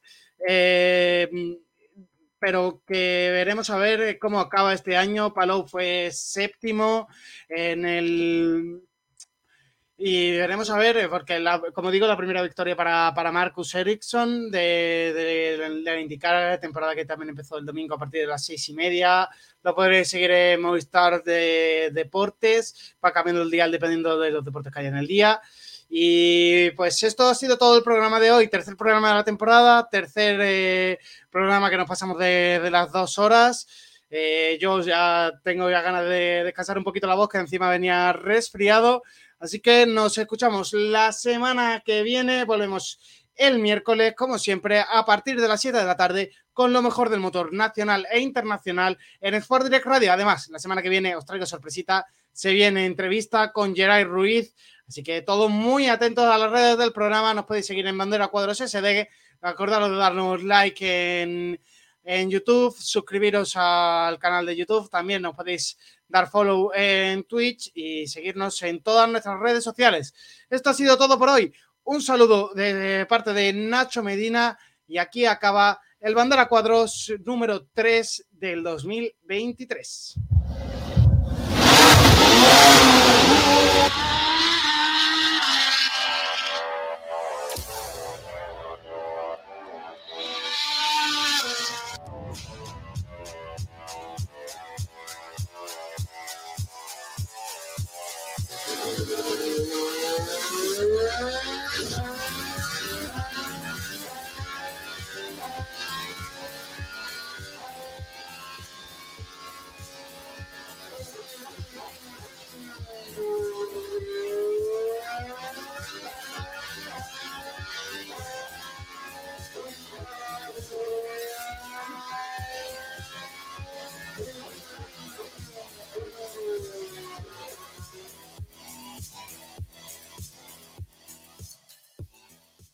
Bandera Cuadros en Sport Direct Radio con Nacho Medina.